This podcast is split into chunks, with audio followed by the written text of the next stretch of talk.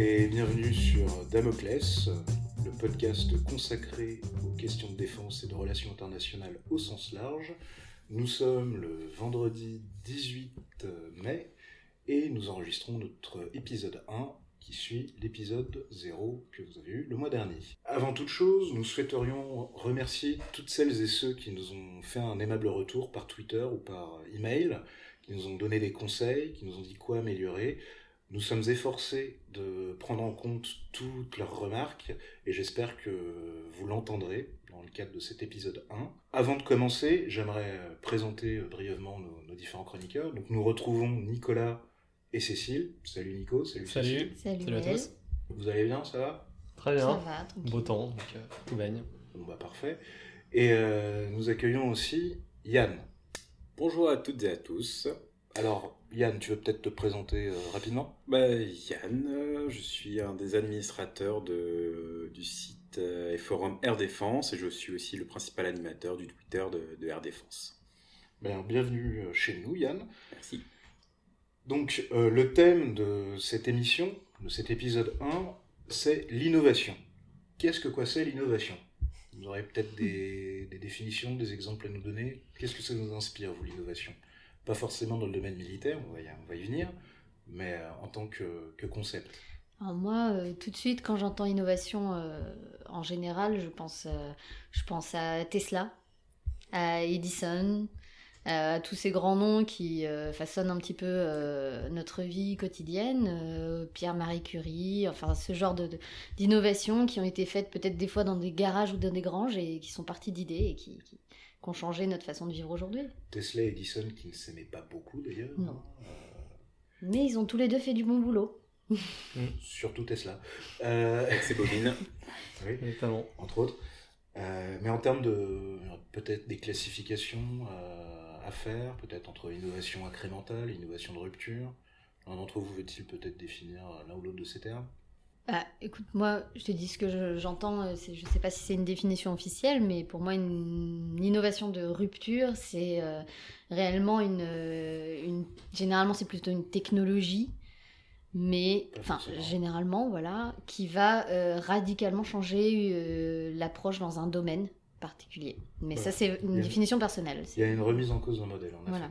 Donc en fait, J'imagine que l'incrémental, du coup, c'est quelque chose d'un peu plus progressif. Voilà, on améliore voilà, on améliore ce qui existe, et puis petit à petit, on va arriver à quelque chose de vraiment différent de ce qu'il y avait à l'origine, ou comme pour l'innovation de, de rupture, ou pas du tout? Alors, oui et non. C'est un peu complexe, c'est des notions qui peuvent être un peu nébuleuses, mais en fait, euh, on pourrait distinguer, oui, entre innovation incrémentale et innovation de rupture. Une innovation incrémentale, c'est améliorer l'existant. Quand on parle d'innovation, on ne parle pas forcément de, de technologie. On peut parler d'organisation, on peut parler euh, de système de production, Fordisme, le Taylorisme, le Toyotisme, ce sont des innovations qui ont permis d'abaisser les coûts, d'augmenter la productivité. De la même manière, quand on parle d'innovation technique, ça ne va pas forcément être une innovation capacitaire, comme euh, peut y avoir un certain focus, euh, surtout notamment en question de défense, où on va définir l'innovation que par le prisme capacitaire, c'est-à-dire essayer d'avoir les meilleures performances, essayer de prendre l'ascendant sur son ennemi. Après, euh, prendre l'ascendant sur son ennemi, ça peut passer par une meilleure organisation logistique à la, à à base, ça peut passer par Tout une meilleure fait. chaîne hiérarchique ou ce genre de, Mais de un choses. meilleur hein. système de formation de, des personnels. Napoléon, sa grande armée était efficace, notamment parce qu'il avait un peu révolutionné la logistique. De la même manière, la guerre moderne est possible, en partie, grâce à l'invention des boîtes de conserve. C'est des choses qui peuvent passer, qui, qui peuvent sembler un peu, un peu bêtes. C'est vrai que l'utilisation euh, duale de la boîte de conserve n'est peut-être pas assez mise en avant euh, au quotidien. C'est vrai voilà. que ça coupe. hein. C'est un, c'est que- c'est quelque chose qu'il ne faut pas oublier. L'innovation peut se cacher dans les plus petits recoins.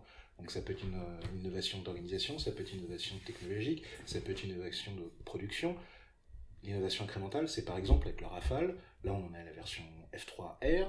Mhm. Je parle Combien contrôle de, de- Si de on- Yann. Il y a eu C'est la ça. F1, F2, F3, F3R. C'est ça. Et à chaque fois, on a ajouté des capacités, on a développé, on a ajouté un radar à antenne active, on a ajouté des capacités aériennes, euh, de lutte anti-navire, de lutte anti-surface, euh, des systèmes de contre-mesure, des nouveaux armements, etc. etc.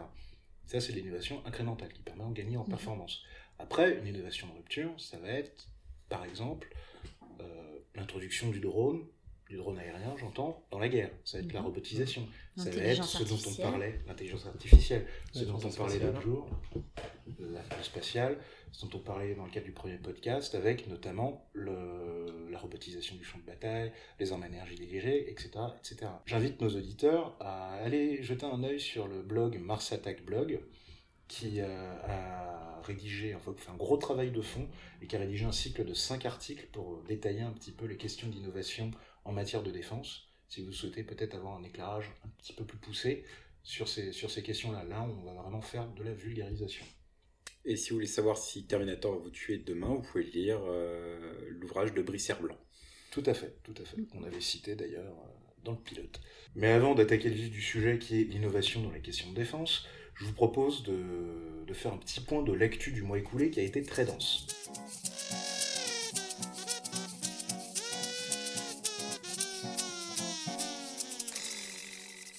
Donc je vais commencer par laisser la parole à, Cécile qui va nous parler d'Iran.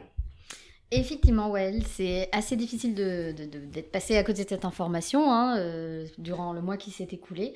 Donc le 8 mai, très récemment, euh, le président des États-Unis actuel, Donald Trump, a annoncé le retrait des États-Unis du traité, euh, enfin de l'accord sur le nucléaire iranien, donc qui regroupait les États-Unis, différents pays dont l'Europe et la France. Et euh, donc euh, la remise euh, au goût du jour, on va dire, des sanctions de, des États-Unis contre l'Iran suite à les avancements présumés de leur programme nucléaire. Donc ce retrait en fait des États-Unis s'est déroulé en fait après quatre mois d'intenses tractations diplomatiques parce qu'en janvier Donald Trump avait déjà un peu annoncé la couleur en disant qu'il pensait peut-être sûrement se retirer de l'accord. Et euh, ses principales réserves étaient sur le programme balistique développé par les Iraniens, ainsi que leur politique régionale euh, vis-à-vis, par exemple, du Yémen. Et euh, effectivement, donc ce retrait lance de, nombreuses questions. Le Yémen et la guerre en Syrie aussi, c'est aussi un gros point d'achoppement à l'heure actuelle au Moyen-Orient. En fait, voilà, il y a, il y a Si, plus que un, deux points d'achoppement, je pense, au Euh. Moyen-Orient. Il y a le Yémen, il y a la guerre en Syrie. Il y a de toute façon toutes les, les frictions avec euh, l'Arabie Saoudite, euh, notamment. La euh, Turquie, l'Égypte. les- Et le Qatar. et le, le Qatar. Qatar. Le Qatar, ouais. Exactement. qui risque de devenir une île. J'avais vu passer l'idée euh, comme quoi creuser un canal entre le Qatar et les Émirats Arabes Unis C'est exact, et oui. pour y mettre les, euh, les déchets nucléaires. Oh, simplement un petit, canal. Simplement petit euh, Juste Non, comme si, ça, si, je sais pas si on- Les futurs déchets nucléaires. euh, Cela ne coûterait que quelques milliards. Mais c'est oh, le Qatar. C'est pas ce qui leur manque.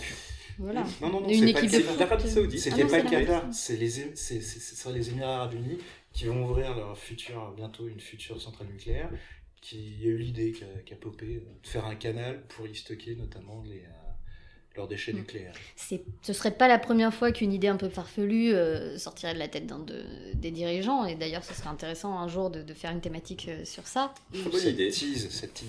Pourrait. Ouais, ouais, Effectivement.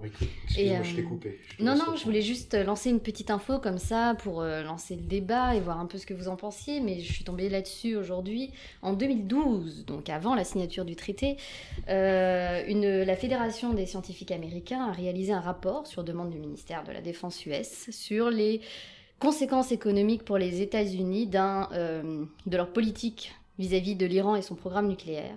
Et c'était très intéressant puisque euh, ils ont établi plusieurs scénarios prospectifs. Celui qui allait du, euh, de la désescalade, qui aurait apparemment eu beaucoup de bénéfices économiques pour les États-Unis, et le scénario catastrophique d'une intervention militaire musclée en Iran, qui aurait eu un coût catastrophique pour les États-Unis, avec, comme en euh, Irak. voilà, par hasard. Et je trouvais ça assez intéressant qu'en 2012, et le ministère de la Défense ait payé ce, ce- ce très intéressant rapport.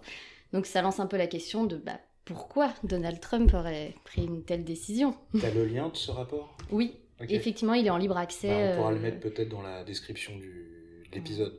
C'est très intéressant, oui, un scénario prospectif de l'époque. Donc euh, ça pose la question de euh, bah, quels, quels auraient été les avant- quels sont les avantages des États-Unis à avoir pris cette décision déjà?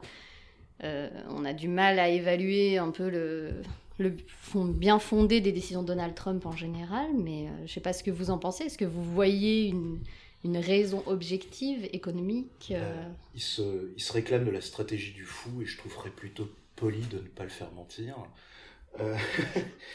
Mais oui, oui, il faut aussi noter que il y aura des conséquences à ce retrait, des conséquences politiques, qu'elles soient vis-à-vis de l'allié européen, mais aussi en Iran, où Rouhani et ses, alliés, qui étaient partisans d'une ligne plus réformatrice, plus conciliante vis-à-vis de l'Occident, bah, ils sont maintenant dans une sale situation dans le rapport de force avec les, plus durs du régime.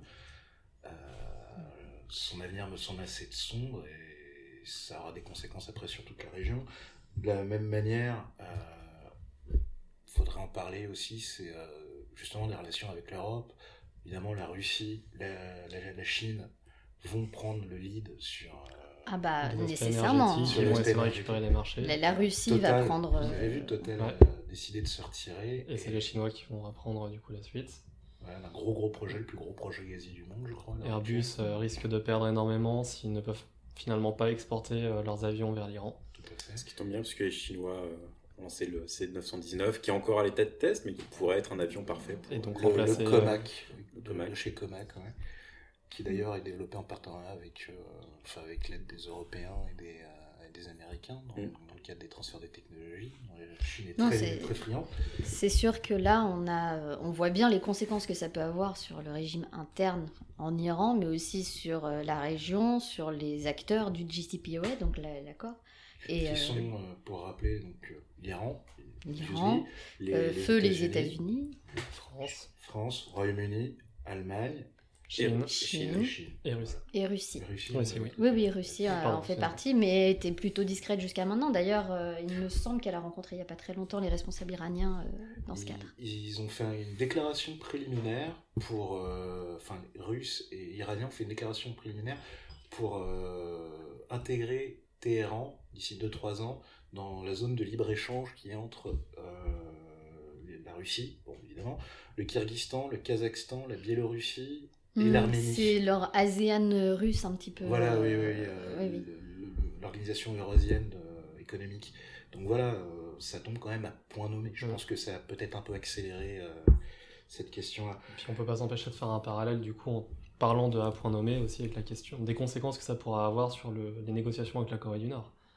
Ah bah c'est sûr. Ils sont en train de discuter justement avec les États-Unis de on va passer à la Corée du Nord, mais juste un dernier point, c'est par rapport à l'extranéité du droit américain, qui même si l'Europe souhaite, l'Europe, la Russie, la Chine souhaitent maintenir cet accord, et l'Iran a réaffirmé son souhait de le respecter, même s'il le souhaitait avec les lois américaines, ça ne pourrait pas euh, être permis, vu que, comme on l'expliquait, Total, Airbus, etc., sont soumis au droit américain. Ils vont pas risquer des milliards et des milliards et des milliards de dollars de, sanctions, comme euh, BNP. Euh, Mais ils ont, ils ont trouvé peut-être un moyen, ils ont eu l'accord de, de, l'Union européenne pour euh, éventuellement contourner. Euh, ils ont trouvé peut-être un moyen de contourner justement cette, réglementation. Mais on s'égare, on s'égare on oublie que la Corée du Nord a une place quand même de, maître dans l'actualité. Maintenant, on va parler de la, de la, Corée du Nord. Donc là, je passe la parole à Yann, qui on va nous dire quelles sont les dernières évolutions ce dossier-là, qui est aussi assez complexe et qui est directement en relation avec... Euh, c'est assez complexe, mais en même temps, c'est un, grand classique des négociations avec la Corée du Nord, avec euh, des, beaucoup de promesses qui sont faites par le gouvernement nord-coréen, puis dès que ça avance un peu, soudain, se remettent en arrière, enfin, font un pas en arrière, enfin voilà, il y a énormément de discussions euh, là-dessus actuellement, où la Corée du Nord valse un peu sur son souhait de participer ou pas au, au, sommet entre les deux présidents à Singapour, donc le, 12 juin prochain. Euh, quels deux présidents? Euh, Donald Ier et Kim, euh, Kim euh, président de Corée du Nord. Donc voilà. Kim Jong-un et Donald Trump. C'est ça. Parce qu'il y a aussi des, des rencontres entre Moon Jae-in et Kim Jong-un, les présidents sud et nord-coréens aussi, assez mm. historique aussi. Ainsi que deux visites euh, quand même euh, assez proches dans le temps de euh, Kim Jong-un en Chine, avec bien sûr avec le, président Xi Jinping. Xi Jinping. Le premier président du Parti communiste chinois. premier secrétaire, pardon. Donc ces visites, enfin voilà, si Actuellement, il y a énormément de mouvements, donc beaucoup de questions qui se posent de la part des alliés euh, japonais, sud-coréens. Euh, quelle va être l'évolution donc de, des débats euh, Est-ce que les États-Unis vont faire un pas en arrière qu'ils vont faire un pas en avant Est-ce qu'ils vont maintenir leur, leur grande manœuvre? Enfin voilà, c'est beaucoup de discussions, en sachant que, comme toujours, au niveau de la Corée du Nord, ne pas oublier que ce n'est l'arme nucléaire n'est pas son, sa carte principale, elle continue à avoir des moyens conventionnels, voire chimiques, extrêmement importants, et en mhm. quelques secondes peuvent raser. Euh, oui, bah, et puis aussi l'artillerie conventionnelle, qui est quand même assez. Euh, assez imposante, oui. Assez imposante, et c'est à combien de kilomètres de la zone démilitarisée? 40 même 60, c'est 60, 60. 60 quand même. Je crois. À, portée de missile. Mais il faut quand même pas oublier les petites annonces aussi, qui... enfin dans, dans, ce que tu dis, hein, euh, les petites annonces sur le démantèlement des sites d'essai, est-ce que c'est réellement euh, aussi crucial euh, dans la négociation que ce qu'on veut bien nous dire? Est-ce que c'est pas plutôt que les essais sont terminés? Alors c'est oui justement c'est le grand débat puisque euh, on s'aperçoit que les, autres nations nucléaires jeunes entre guillemets comme le Pakistan et l'Inde n'ont eu besoin que de six essais nucléaires ou Israël. De... Oui, je mets les pieds dans le plat. Merci, ouais. Juste besoin de, de six essais nucléaires afin de mettre en place leur dissuasion nucléaire. De plus, il semblerait que leur site d'essai est en train de s'effondrer. Donc, de toute euh, façon, il était. Fake news. Oui, voilà, ça va être compliqué de continuer les essais. Donc, euh, je dirais pas fake, je dirais ils ont... useless. Ils, sont devenus crédibles sur tous les points, que ce soit balistique ou nucléaire, pour, euh, plus rapidement que tout le monde. Exact, bien plus rapidement que tous les experts. Et euh, je pense que c'était un des points les plus euh, frappants pour euh, les Américains. Je tiens juste à signaler quelque chose. Là, ces, derniers jours, il y a quand même eu des grosses tensions avec notamment John Bolton qui était partisan d'un scénario à la libyenne. On a vu comment Kadhafi a fini. Ça pas beaucoup plu aux, Nord-Coréens, hein, qui ont menacé carrément de claquer la porte au, mhm. sommet du, du 12 juin prochain à Singapour. Et euh, d'ailleurs, Donald Trump a mis de l'eau dans son vin. Et j'ai cru lire, là, avant d'enregistrer le podcast, qu'un exercice conjoint là, qui est en train d'être mené entre la mhm. Corée du Sud et les États-Unis d'Amérique, qui froisse à chaque fois la Corée du Nord, qu'ils avaient annulé un exercice à base de B-52. Oui, c'est Ouais, Est-ce que c'est vraiment une preuve de bonne volonté? C'est histoire de mettre de la pommade. Un, un bombardier à capacité nucléaire. Hein, c'est le cheval de trait de, l'US Air Force depuis le Vietnam. C'est pas n'importe quoi, un B-52. Donc voilà. Disons que ça va dans le bon sens pour une négociation, mais vu le nombre de fois où ils ont négocié, euh, est-ce que ça donnera quelque chose On ne sait pas. Euh. rapidement, euh, qu'est-ce que la Corée du Nord a promis en fait à maintenant? Parce que tout le monde nous parle de dénucléarisation, etc. Mais est-ce qu'ils se sont vraiment engagés à dénucléariser? Ils sont restés très flous, comme d'habitude. Ils sont très flous, donc. De toute façon, j'ai envie de dire euh, facta non verba, hein, des faits, non pas des promesses, donc on, verra. Mais euh... souffle le chaud et le froid. Pour moi, il n'y a pas eu de promesse, en tout cas. Parce que techniquement, ils ont parlé de dénucléariser la péninsule euh, sud-coréenne euh, lors du sommet entre les deux présidents coréens, et ce qui supposerait en fait aussi un retrait des troupes américaines, à mon sens. Mais bon. Et à savoir si les États-Unis accepteront de retirer leurs troupes. Déjà, il y a eu des rumeurs et puis ils ont démenti assez rapidement. on n'en est pas là, je pense qu'on est encore loin de ce genre de. Je pense qu'on est vraiment au tout début de la négociation et que ça prendra un bon moment avant d'arriver à un accord entre les deux. Et puis je pense qu'ils doivent vraiment prendre des notes par rapport à ce, que, ce qui se passe en Iran. Je veux dire, mm. pour mm. négocier, c'est un petit peu plus confortable quand on a un gros flingue bien chargé. c'est notre position. C'est bien de demander gentiment, mais demander gentiment avec une arme, c'est mieux, comme on dit. Oui, justement, en parlant d'armes, moi j'aimerais vous parler du, SCAF. Alors ceux qui ont écouté notre, notre pilote savent plus ou moins de, ce dont je parle. Donc c'est le système de combat aérien futur. Donc euh, ce qui devrait remplacer le Rafale et le Tornado, je vais expliquer pourquoi. Euh, pas, pardon, pas le Tornado, le, Typhoon. Le Rafale est Le Refighter. Pour l'instant, oui, mais à terme, il va se faire vieux. Béni soit son nom. Donc en fait, euh, à la fin du mois d'avril, euh, notre ministre des Armées et la ministre de la Défense euh, allemande se sont rencontrés dans le cadre du Salon aéronautique de Berlin et ont signé un, accord formel qui officialise la coopération qui avait été annoncée en juillet dernier pour développer le successeur du Rafale qui est de l'Eurofighter Typhoon à l'horizon 2040. Donc l'idée, c'est de mettre en place une coopération industrielle pour mettre au point, pas qu'un avion, hein, comme je l'expliquais, c'est pas juste un avion, c'est non seulement un avion, mais aussi toutes des, beaucoup de capacités de mise en réseau, d'intelligence artificielle, les nouveaux drones, les essais de drones, de nouvelles armes, avec peut-être de nouveaux euh, missiles de croisière, etc., euh, etc., pour vraiment s'assurer la suprématie aérienne, une capacité de survie en, environnement contesté. Et, et potentiellement aussi un AWACS européen. Ah, alors ça, tu m'apprends un truc. Donc, euh, ça pourrait être bien parce que là, à l'heure actuelle, c'est vrai que au niveau avion radar en Occident, puisque nous sommes des, atlantistes, euh, il n'y a que Boeing et son AWACS, c'est l'AWACS que je préfère. et son 707 des années 50. Je ne sais pas si on va la garder au montage là. Pour ceux qui euh... sont avant 80. Juste autre chose, euh, oui, donc la grosse question là-dessus, ça a été euh, tout ce qui est question de partage industriel, parce que on a quand même. Euh, qui, va récupérer le bébé et s'il y en a un qui va avoir le, la primeur là-dessus, en tout fait. fait parce qu'en fait, on a quelques contre-exemples de ces dernières années. La 400M qui s'est pas très bien passée, notamment. Le NH90. Le NH90, il y avait plein de versions de partout, c'était très complexe. Il y avait la politique des retours industriels, c'est-à-dire je te commande tant d'appareils, donc je vais produire telle valeur chez moi ce qui posait des montages industriels très complexes. Les Allemands ont quand même un certain retard dans, dans certains domaines hein, vis-à-vis de l'aviation par rapport à l'industrie euh, aéronautique française. Il y a, un écart quand même. Tout à fait. Donc c'est pour ça qu'a priori, c'est Dassault qui va récupérer le lead sur le projet. Évidemment, Airbus va bosser dessus, mais c'est Dassault qui va être le, le maître d'œuvre.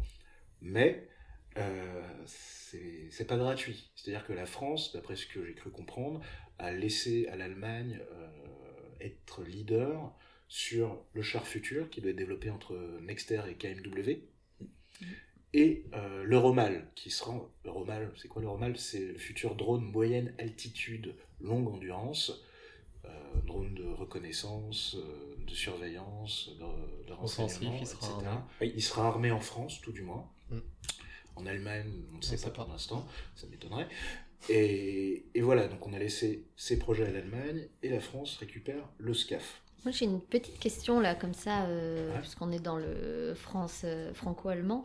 Euh, la composante nucléaire, elle a été évoquée dans cet accord? Parce qu'on est l'Allemagne est quand même plus alors, frileuse. Je laisse répondre Yann là-dessus. En, tout cas sur le nucléaire, je pense que c'est assez assuré, tout comme on s'est assuré que le, le le SCAF serait, pourrait être emporté sur porte-avions.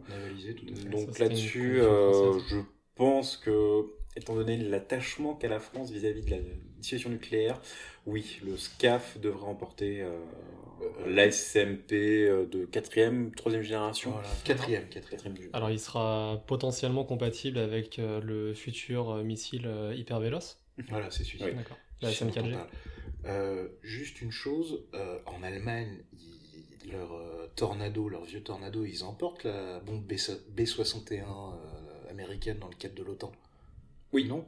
Donc euh, ça pose pas vraiment débat là-bas. D'accord. Là-bas, ils ont quand même une. Enfin, si ça pose débat, mais par rapport aux autorités politiques, c'est d'ailleurs même un argument de vent, je voulais y venir.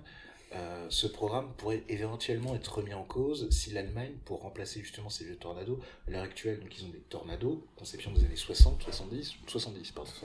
70, 60, 70, et des Eurofighters plus récents. Là, l'idée du SCAF, c'est de remplacer les Eurofighters. Mais il faut qu'ils remplacent leurs tornados.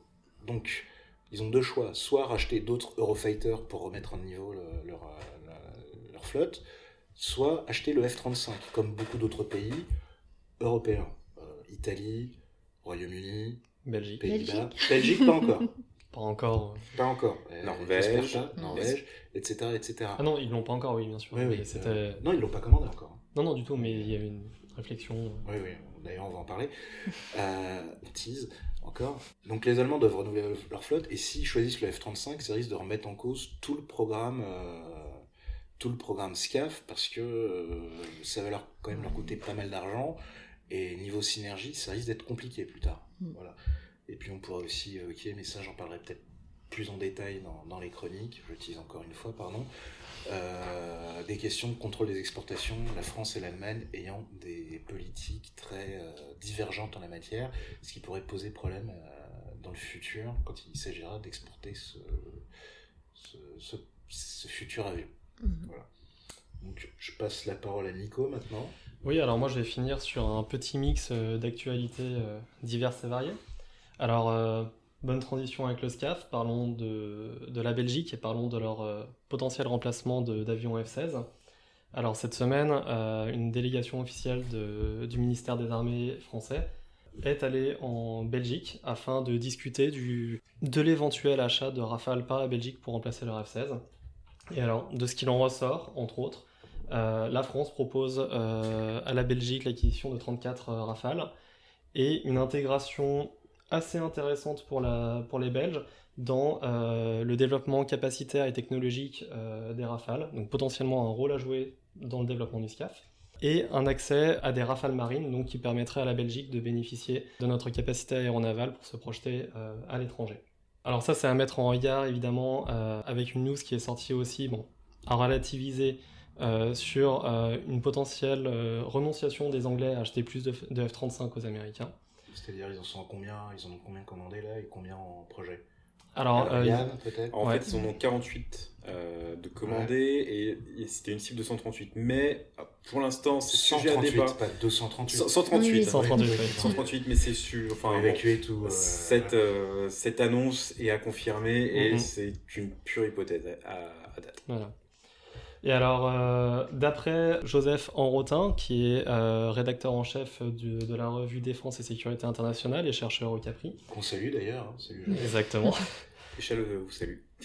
Eh bien, d'après euh, Monsieur Enrotin, euh, cette Docteur proposition, Enrotin. docteur, pardon, Euh, cette proposition serait euh, particulièrement intéressante pour la Belgique, d'une pour l'accès technologique, donc pour, ça permettrait de relancer euh, une industrie aérienne euh, belge Aéronautique, qui fait. aéronautique un peu vieillissante. Et qui travaille déjà beaucoup avec la France. Je crois que c'est 800 millions par an ou un truc du genre, non? C'est pas ce dont Dassault paraît euh, dans leur offre? Si, si. Alors moi j'ai pas de chiffre euh, précis. Mais voilà, il reste toujours un problème. Euh, la Belgique avait posé 164 questions aux Français, essentiellement des questions sur les capacités militaires du Rafale. euh, Ils sont plus à auxquelles démontrer. aujourd'hui, alors voilà, mais auquel aujourd'hui la France n'a pas répondu euh, et c'est ce qui pourrait peut-être encore pêcher un peu. Ah, moi, mais voilà, ça on le verra Parce après. que rapidement, juste la France en fait a fait une offre politique, c'est sorti de l'appel d'offres en tant que tel pour Mhm. proposer un partenariat politique, stratégique, industriel, capacitaire, militaire, etc. à la Belgique. Voilà. Moi, j'ai juste une petite question. euh, Est-ce que qu'est-ce qu'il en est? Parce qu'il y a eu des rumeurs qui ont circulé sur euh, la possibilité que euh, du côté américain, euh, Lockheed Martin aurait euh, annoncé à la Belgique qu'ils pouvaient attendre un petit peu, une petite dizaine d'années avant de renouveler leur euh, flotte en réalité, Enfin, euh, histoire d'avoir Ouais. un peu de temps. C'est juste une question. euh, C'est des Les rumeurs. FS se est-ce que font un peu vieillissants, euh, il faudrait pas non plus trop traîner. Après Yann, pe- peut-être que toi tu as plus de détails euh, là-dessus. C'est toute la question. Quel va être le prix, justement, du, quel va être le meilleur rapport qualité-prix? Est-ce que c'est re- remettre au goût du jour des F-16 oui, qui sont assez vieillissants? À quel prix Alors, euh, Ou acheter des F-35 qui, pour le rappel, ne sont toujours pas au point Mm. et coûtent une petite fortune. Ou des Eurofighters, il y a aussi. Ou euh, des Eurofighters. Est-ce qu'ils sont réellement dans la course Ils euh, ont entre, déposé euh, dans l'appel d'offres, dans le cadre de l'appel d'offres, et ça ferait une solution médiane quand même. Et Mm. européenne. Oui, Et et européenne, en termes de européenne, capacité militaire, enfin, est-ce que ce serait vraiment en concurrence avec euh, le Rafale et le F-35 Ça se pas- discute. Ah, Le. F, je sûre. En sachant, que, en sachant juste que la Belgique accorde beaucoup d'importance à sa composante aérienne parce que Mm. c'est un peu le fer de lance de leurs différents engagements euh, dans les coalitions internationales, que ce soit au Levant, contre Daesh, etc. etc. Dans ce cas-là, le Rafale pourrait être particulièrement intéressant pour eux. ou l'Eurofighter, c'est euh, qui a un rôle pour protéger, euh, c'est un, donc un, un intercepteur et un chasseur de supériorité aérienne, donc qui a un rôle, j'ai envie de dire, plus politiquement correct. Mm. Un déploiement, c'est un rôle essentiel, mais euh, qui ne va pas larguer des bombes sur un village. des- multitâche. Protection des avions qui, Voilà. de la coali- coalition qui euh, bombarde. qui va avoir une mission importante, mais euh, pas dangereuse au, au point de politique. Bon, bon, en tout cas, l'avenir nous dira euh, comment ces, ces négociations euh, évolueront. Alors, sans transition aucune, euh, changeons de pays. Parlons de la République démocratique du Congo et d'un. Bah, pas vraiment sans transition, c'était pas une ancienne colonie belge. Ah, C'est exact, vrai, ça- c'est vrai, mais là- là, c'est- c'est-. C'est un peu capillotracté. Un- Un peu mais baleine bon, sous gravillon, mais ça peut. Je Non. l'attente. Je l'attends. C'est pas mal. Mais voilà, euh, arrêtons de parler un peu d'avion, parlons de santé publique et euh, en particulier du virus Ebola qui est en train de faire son grand retour en République, euh, en RDC en ce moment. Alors sur, la, sur les 10 jours écoulés, une quarantaine de cas ont été déclarés en RDC, dont à peu près 50% sont morts aujourd'hui, ce qui, malgré le fait que ça, soit, ça semble élevé, est tout à fait standard pour le virus Ebola. Mais euh, c'est pas tout à fait sans, sans lien, puisque c'est important pour le théâtre les théâtres d'opération qui sont menés là-bas, c'est une donnée euh, cruciale aussi. Alors c'est important à mettre en relation avec la situation du, du pays. Euh, on sait que les, les, grandes pandémies ont tendance d'une à se développer dans des pays à situation intérieure compliquée, en particulier dans des pays avec une prise en charge médicale qui n'est pas forcément optimale, et surtout qui vont en tout cas après euh, le, pic de la pandémie, vont contribuer à euh, déstabiliser socialement le pays et favoriser des conflits internes. Ça s'est déjà vu en RDC, entre autres, lors des, dernières euh, pandémies. Et la pandémie a touché les villes? Alors, le premier cas a été déclaré cette semaine dans une ville du nord-ouest du pays d'1,2 million d'habitants, ah ce qui est pas mal. Donc, c'est ce cas qui, en particulier, a beaucoup inquiété l'OMS parce que un des moyens de prendre en charge euh, le virus Ebola et l'isolement des, patients. Ce qui est compliqué dans une méga Et voilà, dans une grande ville, ça devient très euh, compliqué. cette ville est 60 km, je crois, au nord, euh, en amont en fait d'une rivière qui arrive directement à Kinshasa. Ah là, sympa. Alors voilà. Et, sachant qu'il devrait y avoir un aéroport pas loin. Potentiellement. Alors, Ebola n'est pas forcément un des virus les plus dangereux pour le trafic aérien. C'est pas non plus la grippe, c'est pas une transmission par voie aérienne, c'est par contact de fluides contaminés. Donc ça reste quand même moins risqué. Suffit que le contaminé soit malade en avion et puis tout le monde en profite. Mais on risque pas non plus d'avoir euh, des dizaines de cas à partir d'un malade à l'étranger. En tout cas, l'OMS a mis en place son plan de riposte. Ils ont publié tout un plan euh, de, prise en charge des malades. Et 40 000 euh, vaccins sont arrivés en RDC il y a quelques jours. donc le, le vaccin qui avait été développé lors de la dernière pandémie pour justement prendre en charge les malades. Alors restons dans la science et terminons par un article qui a été publié dans Nature la semaine dernière et qui s'est intéressé à la réponse euh, des mammifères à la menace. Avec la grande question qui est pourquoi chez, euh, ou plutôt qu'est-ce qui explique que chez euh, certaines personnes, chez certains individus, face à une menace, la réponse sera l'agressivité ou la violence. Il y a un lien avec l'Iran, Donald Trump, non? Absolument oui, là c'est pure scientifique, pure neuroscience. Donc en fait, alors là, ils n'ont pas, ils pas travaillé sur des humains, ils ont travaillé sur des souris. Euh... Bonjour Brigitte Bardot. on la salue. on va avoir des problèmes, arrêtez. Et donc, euh, cette étude a montré que, euh, en tout cas chez les souris, face euh, à, une menace, donc à quelque chose qui leur, qui leur fait peur, un circuit dans le cerveau qui implique le, thalamus ventral et le cortex préfrontal, donc derrière le front, sera activé spécifiquement quand l'animal va répondre de manière violente. Et ce qui est assez intéressant, c'est qu'ils euh, ont pu démontrer que si jamais ils activaient artificiellement ce circuit chez ces souris, ils arrivaient à forcer la réponse violente chez les souris. Alors c'est à mettre en lien avec d'autres publications des dernières années qui ont montré qu'une partie de ce circuit était aussi impliquée dans la mémoire.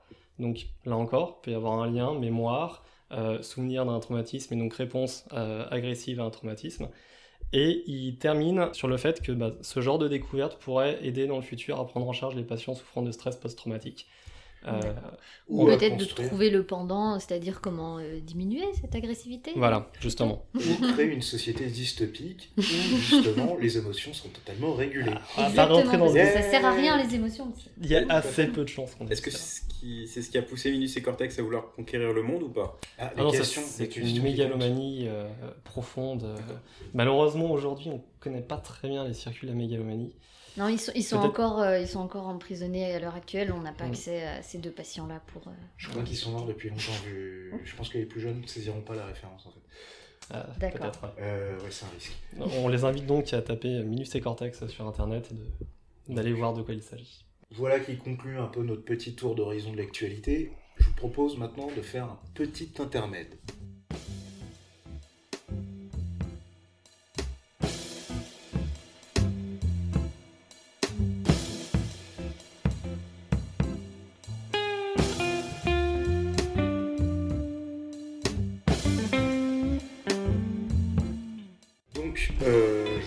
Une petite surprise. Donc il s'agit d'un Kulaila 12 ans d'âge, un whisky single malt Scotch whisky. Donc euh, on a décidé en fait de faire un genre de petit intermède, une petite relâche. Moi je suis tout à fait pour. il s'agit d'un whisky de Laila.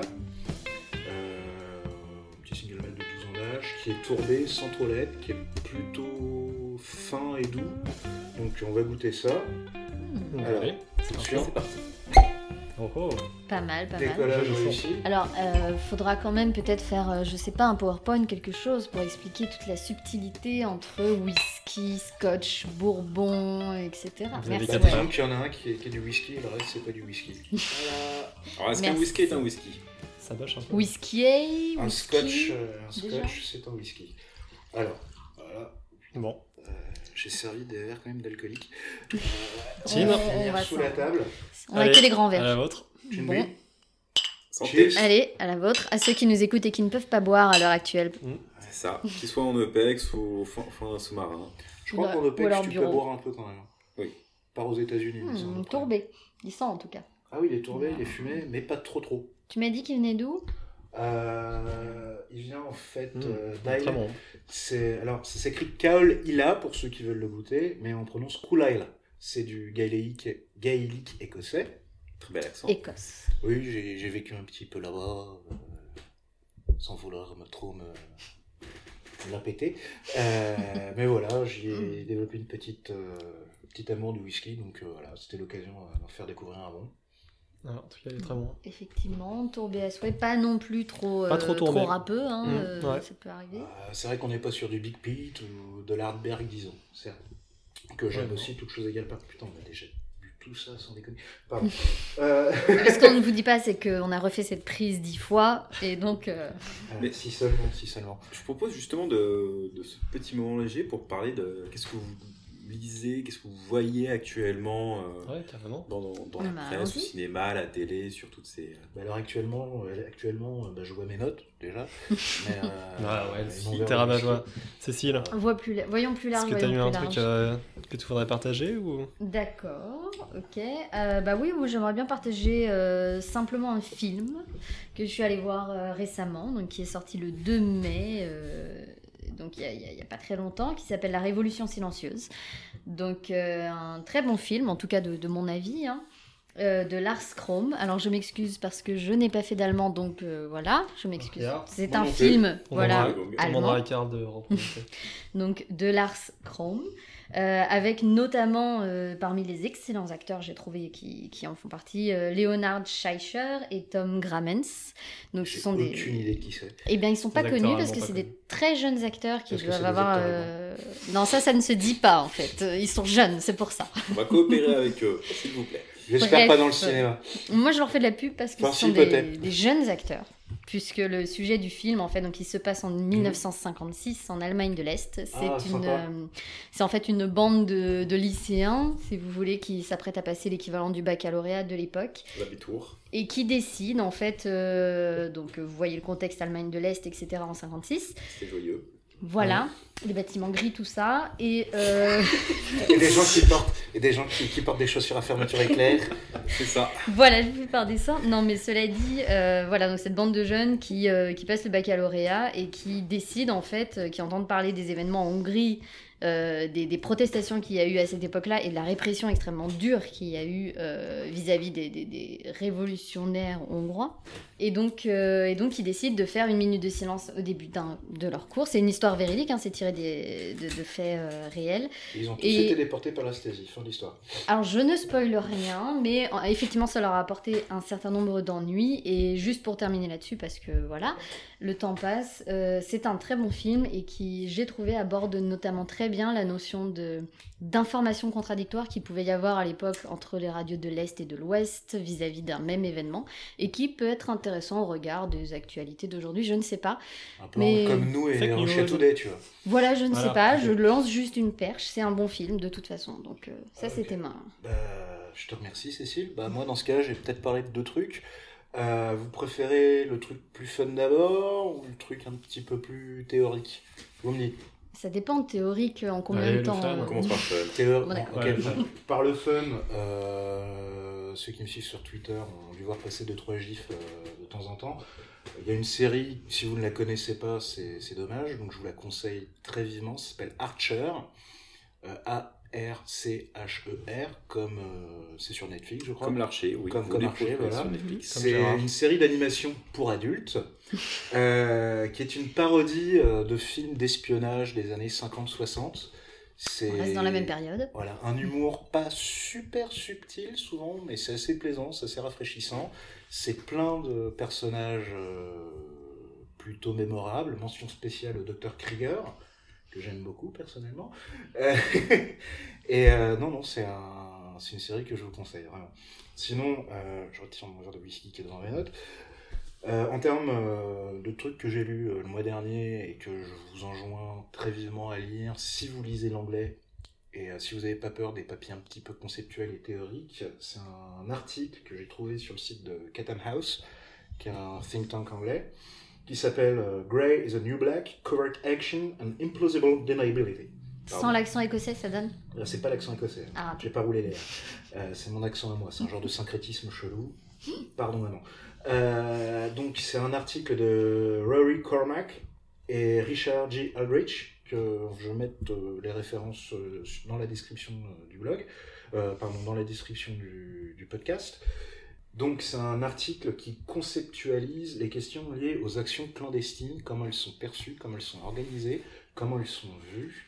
Euh, depuis la guerre froide, comme elles ont notamment été théorisées par les Américains notamment, mais aussi les Britanniques et les Russes, et comment elles sont perçues à l'heure actuelle face à la montée de nouveaux enjeux qui remettent un peu en cause la question, le concept même du fait de pouvoir nier pour un gouvernement euh, son implication, sa responsabilité dans une opération clandestine. Parce qu'à la base, c'est ça. D'accord. C'est Un sujet très lourd. la euh, plausible deniability. Et là, en fait, eux, ils proposent un nouveau concept qui serait l'implausible deniability à l'heure euh, du mercenariat avec les, les, les contracteurs, des, des médias de masse, des, des réseaux sociaux, etc.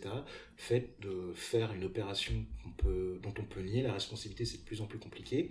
Et donc, l'idée, selon, elles, selon eux, c'est que les opérations clandestines ne sont plus si clandestines que ça, en fait, et d'ailleurs Mhm. n'ont jamais été, ils ont toujours été plus ou moins exploitées pour des raisons politiques, juridiques, Oui, c'est des etc. enjeux euh, presque. comme par exemple euh, la baie des cochons dans les années 60, juste après la, la popularité de, même si c'était un, un échec opérationnel, militaire et politique, d'un point de vue de politique intérieure, la popularité de Kennedy a explosé. Ah oui, mais est-ce que c'est exploité après coup, suivant euh, le, le- ce qu'il en ressort? Ça, On peut parler du Rainbow aussi, Warrior aussi, mais qui n'a pas forcément aidé Oui, la là popularité de euh, oui, oui, là non. Euh, pas vraiment. Enfin voilà, l'article fait, je crois, 18 pages. C'est en anglais, c'est un petit peu théorique. Mais franchement, si vous lisez l'anglais et que c'est des questions qui vous intéressent et qui sont vraiment d'actualité, surtout à l'heure de l'invasion de la Crimée, des opérations en Syrie, etc., vraiment, allez lire ça. Voilà. Ok, merci Well. Euh, Effectivement, ça je, peut être. une- Je vous en prie. Bon, parlant d'écrit, moi je vous parler de- du, du livre que je suis en train de lire. Donc c'est Jonquille, écrit par euh, Jean Michelin. Donc qui euh, Jean Michelin qui est un commandant euh, dans un régiment de, de chasseurs et qui donc raconte euh, sa mission en Afghanistan en 2012, euh, son premier déploiement en, en Afghanistan, au moment où euh, la France commence son retrait euh, de ce pays euh, qui a connu maintes et maintes guerres, Ce pays compliqué. ce pays très très compliqué, et donc on suit directement le- ce capitaine qui doit gérer une compagnie en plein milieu de la- l'Afghanistan, et on ne suit pas la mission en tant que telle, mais comment le capitaine Michelin la vit, comment le rôle d'un officier au- en plein milieu d'une guerre, euh, où au final il doit suivre des ordres venant de Paris directement. Enfin, on voit toute sa relation avec ces hommes, que la guerre n'est pas que seulement la guerre, mais gérer des personnes, gérer des aléas totalement euh, euh, imprévisibles. Alors, par exemple, quand on est accusé par une autre compagnie d'avoir volé le routeur internet durant un déploiement, et ça crée des tensions. Ça, c'est du détail. voilà, mais ça remonte quand même jusqu'au colonel. là. Ouais, Donc, euh, on voilà. est un, Effectivement. on Il est y a un un aspect- entre Generation Kill et Camelot, quoi. C'est ça, mais aussi quand on doit gérer la, la mort de quatre euh, sapeurs euh, suite à un attentat Mhm. suicide. Enfin, Là, c'est moins. c'est hum, voilà, mais ce n'est pas. C'est un point de vue personnel, en fait, vraiment, Voilà, euh, à la alors, première personne. ou- C'est vraiment à la première personne, très personnel. Alors, ce n'est pas l'historique d'un déploiement parce qu'on on voit vraiment son, son avis et de quelle manière il a vécu. Donc, vous n'aurez pas de détails sur forcément sur le déploiement ou sur les entraînements, c'est vraiment comment un officier vit son déploiement en opération extérieure. D'accord. Vraiment le ressenti, euh, C'est ça, son son, propre ressenti, ressenti. et euh, par rapport à tous les événements. Donc il n'y aura pas de carte, il n'y aura pas de description euh, de, de- de tous les soldats, mais vraiment quel est un officier moderne. Et donc voilà, je, je salue son ouvrage. euh, D'ailleurs, suivez-le sur Twitter, c'est très Voilà. inspirant. Il a fait un Ouais. thread notamment récemment sur euh, la gestion du, du ramadan quand on a des, des soldats Ouais. musulmans dans, dans sa compagnie. En Afghanistan, euh, justement. Ça démontre que euh, ces questions-là, ça se passe mieux peut-être euh, dans les forces que dans d'autres sociétés. C'est ça, pas En besoin. tout cas, euh, intéressant d'avoir un point de vue interne. Tu pourras me le prêter à l'occasion euh, parce Pas de souci, je te le louerai. Ah, ah, ok, ça, ça disrupte. D'accord. ça disrupte. Euh, Nicolas, un truc un peu plus léger peut-être euh, Je Eh sais ben, pas. euh. Deux trucs, euh, un, un léger et un pas léger. Bah, je vais commencer par le léger. Euh, bah, fallait bien qu'il y en ait un de nous qui soit allé. Hein. Euh, je suis allé voir euh, le dernier Avengers, Infinity Ah, me lance pas là-dessus. Me lance pas là-dessus. Comment ça Marvel, Alors- c'est excellent. Je tiens à préciser que pour ma part, j'étais très très euh, réservé par rapport à ce film. Je suis pas un grand fan des Marvel. Ben, moi, bien si, aimé les- j'assume. Il est J'avais- parfait. Pas de coup sur la table, s'il te plaît, pour le matos. hein. J'avais bien aimé- assez cher. J'avais bien aimé les Gardiens de la Galaxie, mais voilà. Et alors, autant le scénar est pas non plus exceptionnel, euh, je vais pas spoiler, je vais pas en parler, voilà. Mais par contre, en termes de, de visuel, on l'a, je l'ai vu en 3D, c'est magnifique. Ah on oui, plane pendant toute la durée du film, dans, dans un univers parallèle, c'est super joli. Il est bien Batman dans le film. hein. Mais il Y n'y a pas pas Batman. Batman, enfin ouais, merci, ouais. euh, T'as pas vu les 23 euh, films précédents Moi aussi, je l'ai euh, vu. je l'ai vu. Et au-delà de ça, on a hum, Ah, surtout un ennemi, un méchant, un némésis crédible euh, Ouais. dans la Ça, c'est la personnalité base de Thanos, film. qui bien sûr a fait tout le sel, euh, tout le sel de ce film. Thanos, la mort en Alors, espagnol? tout, tout, je dirais que, euh, je sais pas, hein, effectivement, le, le- le- le petit sourire de Robert Downey Jr. n'était pas pour euh, Ah, dégrader le film. Bref. Non, mais donc, en termes de film- prospective, le film vaut le coup. Ça C'est fait combien intéressant. de temps qu'il joue Iron Man, Robert Downey Jr. pas 10 assez ans. longtemps. 10 ans, ouais, je crois. Ouais, plus de 10 ans, ouais, c'est un truc de malade. Ouais, ouais. Bref. Euh, La le classe, film vaut le coup. Ça s'invente pas. Bon, sinon, de manière un peu plus sérieuse, euh, bah, comme Well, j'ai eu une publication en anglais, donc la publication de l'IFRI. C'est sans- fini de vous la péter avec les publications en anglais là ou... Bah écoute, excuse-nous Il y en a qui lisent. hein. Donc j'ai lu 137 nuances de terrorisme, la publication qui a été donc euh, de l'IFRI euh, sur les t- traits sociologiques des euh, 237 personnes qui ont été condamnées pour des faits de terrorisme. Et donc avec un nom comme ça, est-ce qu'ils expliquent tout par le prisme des frustrations sexuelles intrinsèques au terrorisme? Non, parce que c'est un, un biais euh, analytique quand même qui est souvent dénoncé, des gens qui disent ah, c'est juste parce qu'ils sont frustrés. Je pense que c'est un peu Alors, plus compliqué, je pense que c'est un peu ça l'idée va de ce truc-là. Plus loin que ça, euh, ça se concentre sur des... Alors une- la moitié de la publication est euh, quantitative, par exemple des données liées à l'âge, euh, le nombre d'années au chômage, euh, l'origine des personnes, etc. Une autre partie est un peu plus qualitative, alors l'argument est qu'ils ont eu du mal à accéder à assez de dossiers pour faire euh, toute une publication de manière vraiment quantitative et chiffrée. Il n'est absolument pas question de parler de frustration ou quoi que ce soit, c'est juste de donner des pistes sur des points communs que les personnes condamnées ont entre elles. Voilà. Alors il y a, voilà, il n'est absolument pas question de donner une, une cause au terrorisme djihadiste, ou autre, pas du tout. Mais euh, la publication est très intéressante. Elle, euh, sur certains résultats, recoupe d'autres données qui ont été obtenues par des équipes américaines. Euh, ma seule petite limite, j'aurais aimé voir un peu plus de stats, un peu plus de- d'analyses poussées, parce qu'il y a évidemment de quoi faire des analyses un peu plus poussées. C'est ton côté scientifique. Le Exactement. Non, mais ça, c'est- voilà, ma un déformation graphe, professionnelle. Que moi, tu sais, avec mon bac ES, euh, hein, Ouais, mais les camemberts, c'est pas un bon graphe. Une p-value, un moi, je test T, quelque chose. euh. chacun son délire. Bref, mais c'est vraiment une publication à lire qui est très intéressante et j'espère que ça donnera lieu à d'autres analyses un peu plus poussées par le futur. Mais sinon, euh, ce petit whisky là. euh, Bah écoute, il y a un taux d'évaporation, je trouve, dans cette pièce relativement Mm. élevé. La Malheureusement. part des anges. Ça, c'est la chaleur, hein, Ou la fermées, matière noire, je ne sais pas, quelque chose. Mm. Mais très bon, non, merci Well pour cette découverte. Donc, euh, Qui se charge de nous faire découvrir un, un whisky euh, le mois prochain Allez, je prends. qui c'est qui s'y colle? C'est Ah Nico bah, qui s'y prend? Nicolas s'y colle. Nico s'y prend, parfait. Euh, je compte sur toi, Nicolas. Bien sûr. T'as une pression là parce qu'il est, Ah, il est très bon. bien sûr. Il est très acheté bon. du Jack vous allez voir. Une Pas- pas de marque, Euh, enfin, c'est la fin. C'est le casus BI, c'est la fin de ce podcast. Merci de nous avoir suivis. Hop, on lance le jingle. Euh, non, plus sérieusement, euh, on va enchaîner avec les chroniques. Euh, J'ai essayé de disrupter vos papiers avec ce délicieux whisky. Donc euh, là, on va parler bah, justement start-up et défense. Donc, est-il possible de disrupter la défense? Je vais essayer de donner quelques conseils aux jeunes start-upers qui pourraient être intéressés par les questions de défense. Donc, salut à toi, force vive de la nation. Si tu es un jeune start-upper qui pense avoir une idée qui pourrait éventuellement intéresser le monde de la défense, mais qui malheureusement tu ne connais pas grand-chose, eh bien ouvre bien tes oreilles et prends de quoi noter. Parce que le monde de la défense, par essence, bah, il est hostile aux jeunes pousses, C'est ce que je vais néanmoins tâcher de démontrer pendant les quelques minutes qui suivent. Toutefois, bien que difficile, cela n'a rien d'impossible. Car à cœur vaillant, rien n'a d'impossible, et qui ose gagne, comme diraient les SAS britanniques. Pour peu, néanmoins, qu'on l'on garde certaines réalités à l'esprit. Tout d'abord, le secteur financier cultive une certaine méfiance, voire défiance à l'égard de ce secteur pas comme les autres. Un matériel militaire est en effet, par définition, improductif. Tu vas pas construire une voiture avec des missiles. Ça me paraît compliqué.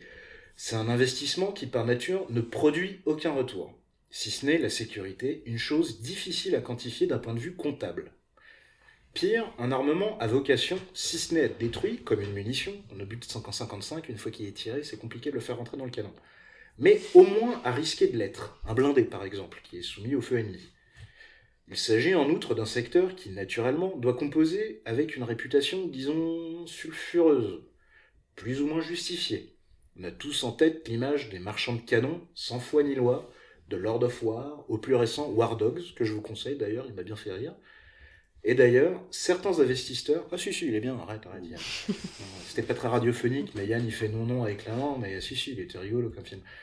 Donc, d'ailleurs, certains investisseurs refusent purement et simplement de financer les entreprises de ce secteur. À l'image du fonds souverain norvégien, le plus grand du monde, avec 1 milliard, pardon, 1000 milliards de pétrodollars. Je me perds dans ces chiffres, ça doit être le whisky. Donc avec 1000 milliards de pétrodollars tout de même qui refusent d'investir le moindre centime chez Boeing ou Airbus, pour ne citer que. Ajoutons enfin que paradoxalement, le marché mondial de l'armement ne pèse pas très lourd par rapport au monde civil, de l'ordre de 80 milliards de dollars en 2015. Je parle des échanges interétatiques là, je parle pas euh, des achats en propre. Et il est dominé par quelques grands groupes industriels qui se livrent à une concurrence de plus en plus féroce à mesure que certains pays s'affirment sur ce marché. Parce qu'à l'heure actuelle, plus par exemple des États-Unis, de la Russie, de la France, du Royaume-Uni, de l'Allemagne, qui sont les gros acteurs du secteur historique, ben on trouve la Chine, la Turquie, la Corée du Sud, Israël, etc. etc. Enfin, d'un point de vue juridique, il faut composer avec l'insaisissabilité des équipements de défense. C'est pas facile à dire avec un whisky dans la tête. En effet, un équipement de défense relève de la souveraineté des États clients. En gros, un investisseur ne saurait demander en justice la saisie d'un équipement militaire pour pallier les défaillances financières d'un État acheteur. Et à cela, il convient d'ajouter encore un autre aléa, le contrôle des exportations. Je pense qu'on va en reparler plus tard. En France, tout du moins, l'exportation des matériels de guerre est strictement encadrée et contrôlée. Elle est d'ailleurs interdite par principe. Et en fonction de l'évolution de la situation militaire et ou diplomatique d'un pays, l'autorisation d'exportation d'hier peut se transformer en une interdiction pure et simple. Le cas des bâtiments de projection et de commandement destinés à la Russie et finalement livrés à l'Égypte résonne encore. On le voit bien, la partie est mal engagée pour la jeune start-up qui tirer son épingle du jeu sur ce marché ultra concurrentiel et peu attirant pour les investisseurs. Toutefois, qui ose gagne, comme je, comme disais tout à l'heure, et il serait dommage de jeter l'éponge avant même d'essayer. Surtout qu'en France, tout un écosystème se met en place depuis plusieurs années afin de favoriser l'émergence de l'innovation au sein des PME, dont les startups. La Direction générale de l'armement, qui investit 730 millions d'euros par an, une somme qui doit monter à 1 milliard d'ici quelques années, comme on l'expliquait d'ailleurs dans le, dans le pilote, est donc un interlocuteur de premier ordre pour l'entrepreneur dont l'idée peut avoir une application militaire. Les dispositifs sont nombreux. Rapide, Astrid pour le financement, les opérations d'expérimentation réactive et le label DGA testé pour tester une solution dans un cadre opérationnel, la mission pour le développement de l'innovation participative, ou MIP, pour le soutien des militaires qui ont la fibre entrepreneuse, le pacte défense PME pour un soutien plus général, etc. etc. L'idée n'est pas de faire une liste à l'après-vert. Je n'ai hélas pas le temps de détailler précisément tous ces dispositifs, aussi je vous renvoie au site internet XARM, IXARM si vous souhaitez avoir plus d'informations. Et cette politique du soutien à l'innovation, elle a vocation à évoluer et à se renforcer, avec le lancement annoncé d'une agence pour l'innovation dont les contours doivent bientôt être détaillés. Sachez également que les grands groupes eux-mêmes, comme Thales, Safran ou Airbus, offrent également des solutions de soutien pour nouer ensuite des partenariats avec des startups à même de leur fournir des briques technologiques intéressantes. De même que les groupements industriels comme le GICAT, le groupement des industriels de l'armement aéroterrestre, qui offre un accompagnement aux startups qui l'intéressent. Le dispositif s'appelle Generate et a été créé en partenariat avec l'accélérateur de startups aéronautiques Stardust. Et ce n'est là qu'un très bref aperçu de tous ces dispositifs de soutien pléthoriques que j'enjoins les gens éventuellement intéressés à creuser. D'ailleurs, j'ai écrit un papier sur, le sujet qui est disponible sur mon blog Autopromo qui s'intitule Startup de défense ou de l'incongruité de chasser la licorne au canon de 120. Tout y est détaillé de manière un petit peu plus, bah, justement, détaillée. Mais il convient de souligner une chose. Nombre de ces dispositifs s'adressent aux innovations duales, c'est-à-dire celles qui répondent à la fois aux besoins militaires et à un marché civil. La dualité est en effet vue comme la condition de la soutenabilité économique de ces projets. Les acteurs de cet écosystème ayant en effet bien conscience que ces débouchés civils sont bien souvent nécessaires à leur succès. Voilà. D'accord. Euh, Je me ressors un petit whisky. Ça tombe bien, ça me laisse le temps de préparer ma question. Euh, moi, j'en veux bien, s'il te plaît, merci. Ah, tu vois euh, non, moi j'avais une question peut-être assez naïve en fait. c'est qu'effectivement tu parles de dispositifs pour que le ministère des Armées ou des, comme, des services comme par exemple la DGA travaillent avec des startups, ouais. travaillent avec des industries externes. Euh, sur des sujets d'innovation. Alors oui, il faut que l'innovation soit duale dans le cadre des dispositifs que tu nous as présentés, c'est quand même mieux pour des raisons économiques, ouais. certes. Mais euh, est-ce qu'il n'y a pas certains aspects de l'innovation qui touchent euh, au secret défense à, des, euh, à des, des, innovations justement sensibles un petit peu au niveau de la sécurité, au niveau des données qui sont traitées? Est-ce que vraiment sur ce type d'innovation, les startups auraient leur place? Ou est-ce que c'est complètement bloqué du coup? Bah, J'ai envie de dire comme avec n'importe quel industriel, voire même comme avec n'importe quel euh, pays étranger, il y a des, il y a des accords euh, concernant le confidentiel défense ou le, secret défense qui sont noués avec différents pays étrangers dans le cadre des grands programmes d'armement conjoint, évidemment en Europe avec l'Allemagne, le Royaume-Uni, mais aussi avec les États-Unis, les, grands pays clients comme l'Inde ou l'Australie. Et euh, je vois pas en quoi une start-up euh, aurait moins voix au chapitre à ce niveau-là qu'un euh, grand industriel. Du moment qu'elle satisfait aux, aux impératifs de sécurité qui sont inhérents à ce secteur. Mais et il y a beaucoup de PME, il y a beaucoup de PME aussi qui sont, qui sont intégrées dans, la, défense. Je crois qu'il y a à peu près 4000 PME, d'après les chiffres que j'ai en tête, 4000 PME qui travaillent dans le monde de la défense. Euh, ça se passe plutôt bien. Non, parce que satisfaire aux, aux, exigences de sécurité, c'est déjà une contrainte un petit peu en soi euh, pour une start-up qui n'a pas beaucoup composer. de financement, qui n'a pas beaucoup de moyens. Tout à fait. Et ça fait partie des contraintes avec lesquelles il faut composer, qui peuvent dissuader certains investisseurs et qui justement justifient tous ces dispositifs de soutien, d'accompagnement, de financement, etc., etc. Alors du coup, tu nous as parlé de contrôle des, des exportations, ah. mais sans rentrer dans les détails. Ah, voilà. contrôle des exportations. En est Mon Qui amour. fait quoi Alors justement, le contrôle des exportations, euh, très synthétiquement et très rapidement, euh, ça se trouve sur les sites institutionnels, je, par exemple XARM ou le site du ministère des Affaires étrangères pour avoir vraiment le détail. Euh, c'est la discipline selon laquelle, enfin la discipline, et c'est une politique en fait publique. C'est-à-dire qu'en France, l'exportation, le commerce de matériel de guerre, même la détention, est interdite par principe. Il faut que ce soit autorisé. Donc, en gros, vraiment schématiquement, il y a deux régimes. Matériel de guerre, bien double usage. Bien double usage, comme expliquait, qui ont un. Qui peuvent être euh, Voilà. à la fois pour de, du civil et du militaire. mais en Voilà, intérêt voilà. militaire. Donc, pour le contrôle des exportations des matériels de guerre, nous avons la CIEMG, la Commission interministérielle pour l'étude de l'exportation des matériels de guerre.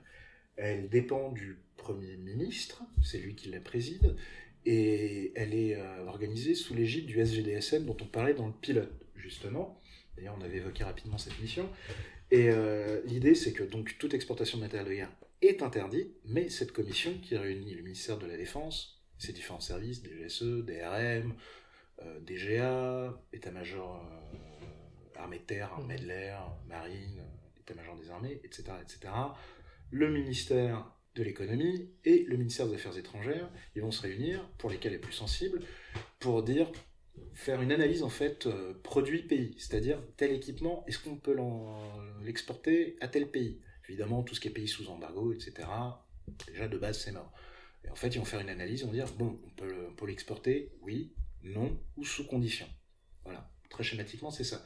Pour les biens à double usage, c'est la CIDU, la Commission interministérielle des biens à double usage, qui est gérée par, qui est présidée par le ministre des Affaires étrangères, je crois, et qui est gérée avec euh, le service des biens à double usage par le ministère de l'économie, qui fait plus ou moins la même chose pour les biens à double usage. Donc c'est euh, très encadré. Vous faites pas n'importe quoi. Euh, trafic d'armes, je crois, c'est 7 ans de prison. Euh, une réalité qui convient quand même de, de garder en tête. C'est justement, on en parlait par rapport à l'Allemagne. En Allemagne, ils ont une position qui est très très très très très coercitive à ce niveau-là. justement, la politique, enfin le, les publics, le public en fait peut avoir son mot à dire. En, notamment, on l'a vu en Allemagne. Euh, Surtout en Allemagne. En France, en fait, c'est une prérogative totale du pouvoir exécutif. Il n'y a pas de contrôle parlementaire. Mais Il y a un rapport au Parlement. Mais qui dépend du politique d'une certaine manière. Qui donc qui du pourrait, mais pas du parlementaire. Qui pourrait éventuellement, mais c'est pas trop le cas en France, même si mm. évidemment il y a des campagnes euh, qui sont organisées par des ONG euh, de lutte contre la prolifération des, des armes, etc qui ont des revendications politiques qui sont tout à fait légitimes, mais à l'heure actuelle, ça a moins de traction en France. Oui, j'utilise du vocabulaire de start-up, hein, qui a donc moins de traction en France que dans d'autres pays, comme notamment en Allemagne. Ok. Les hippies ne passeront pas. Pour finir. Euh, c'est ton, ton analyse, je me désolidarise, je ne suis pas politisé. Donc du coup, je reprends la parole pour faire avant de faire la transition et revenir sur le côté un peu plus start-upin. On sait que dans certains domaines, euh, beaucoup de startups se montent, beaucoup euh, disparaissent aussi euh, de manière soit rapide, parfois un peu plus longue, ce qui n'est pas forcément mieux. Aujourd'hui, je crois qu'on ne sait pas exactement, pour les startups qui ont un lien avec le ministère des Armées et des potentielles applications militaires, quel est le taux d'échec de ces startups. Ce serait intéressant dans le futur d'avoir un chiffre, d'avoir une petite idée en tout cas, ça nous permet de faire une transition euh, vers un autre domaine euh, de la défense, un peu plus atypique, mais qui est pourtant tout aussi concerné par l'innovation. Par euh, c'est très important et ne, primordial. Ne spoilez pas mon introduction, s'il vous plaît. Je spoil rien, donc je te laisse la parole, Cécile, pour nous parler d'innovation et de services de santé des armées.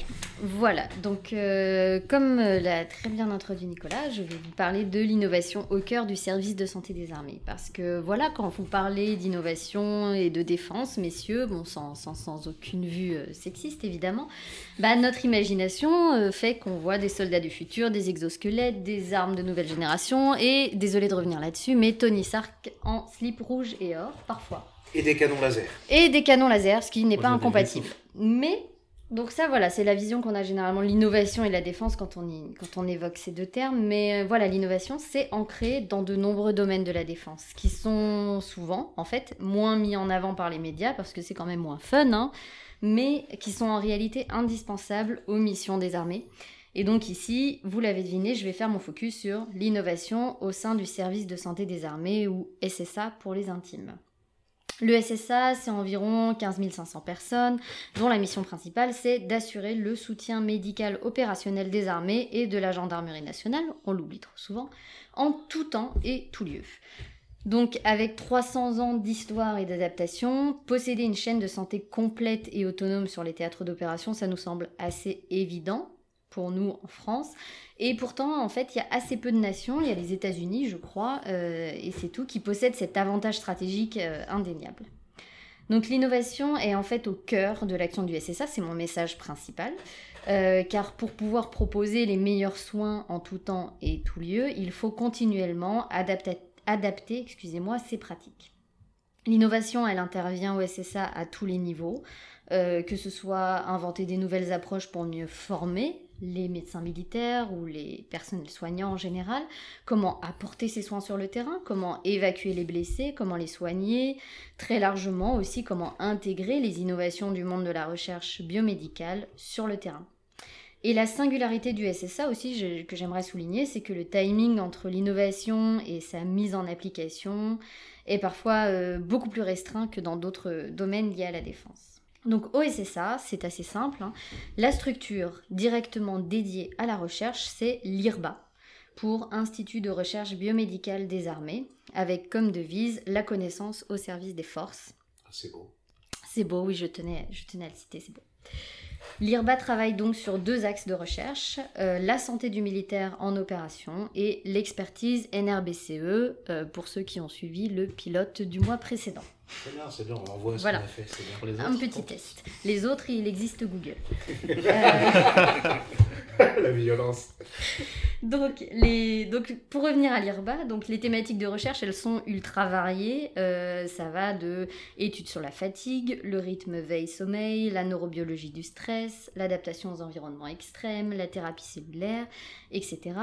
Et du côté de l'expertise NRBC, E, pardon, ça va de l'étude de la biologie des agents transmissibles au développement de contre-mesures médicales, en passant par l'étude des effets des agents chimiques, et encore une fois, etc. etc.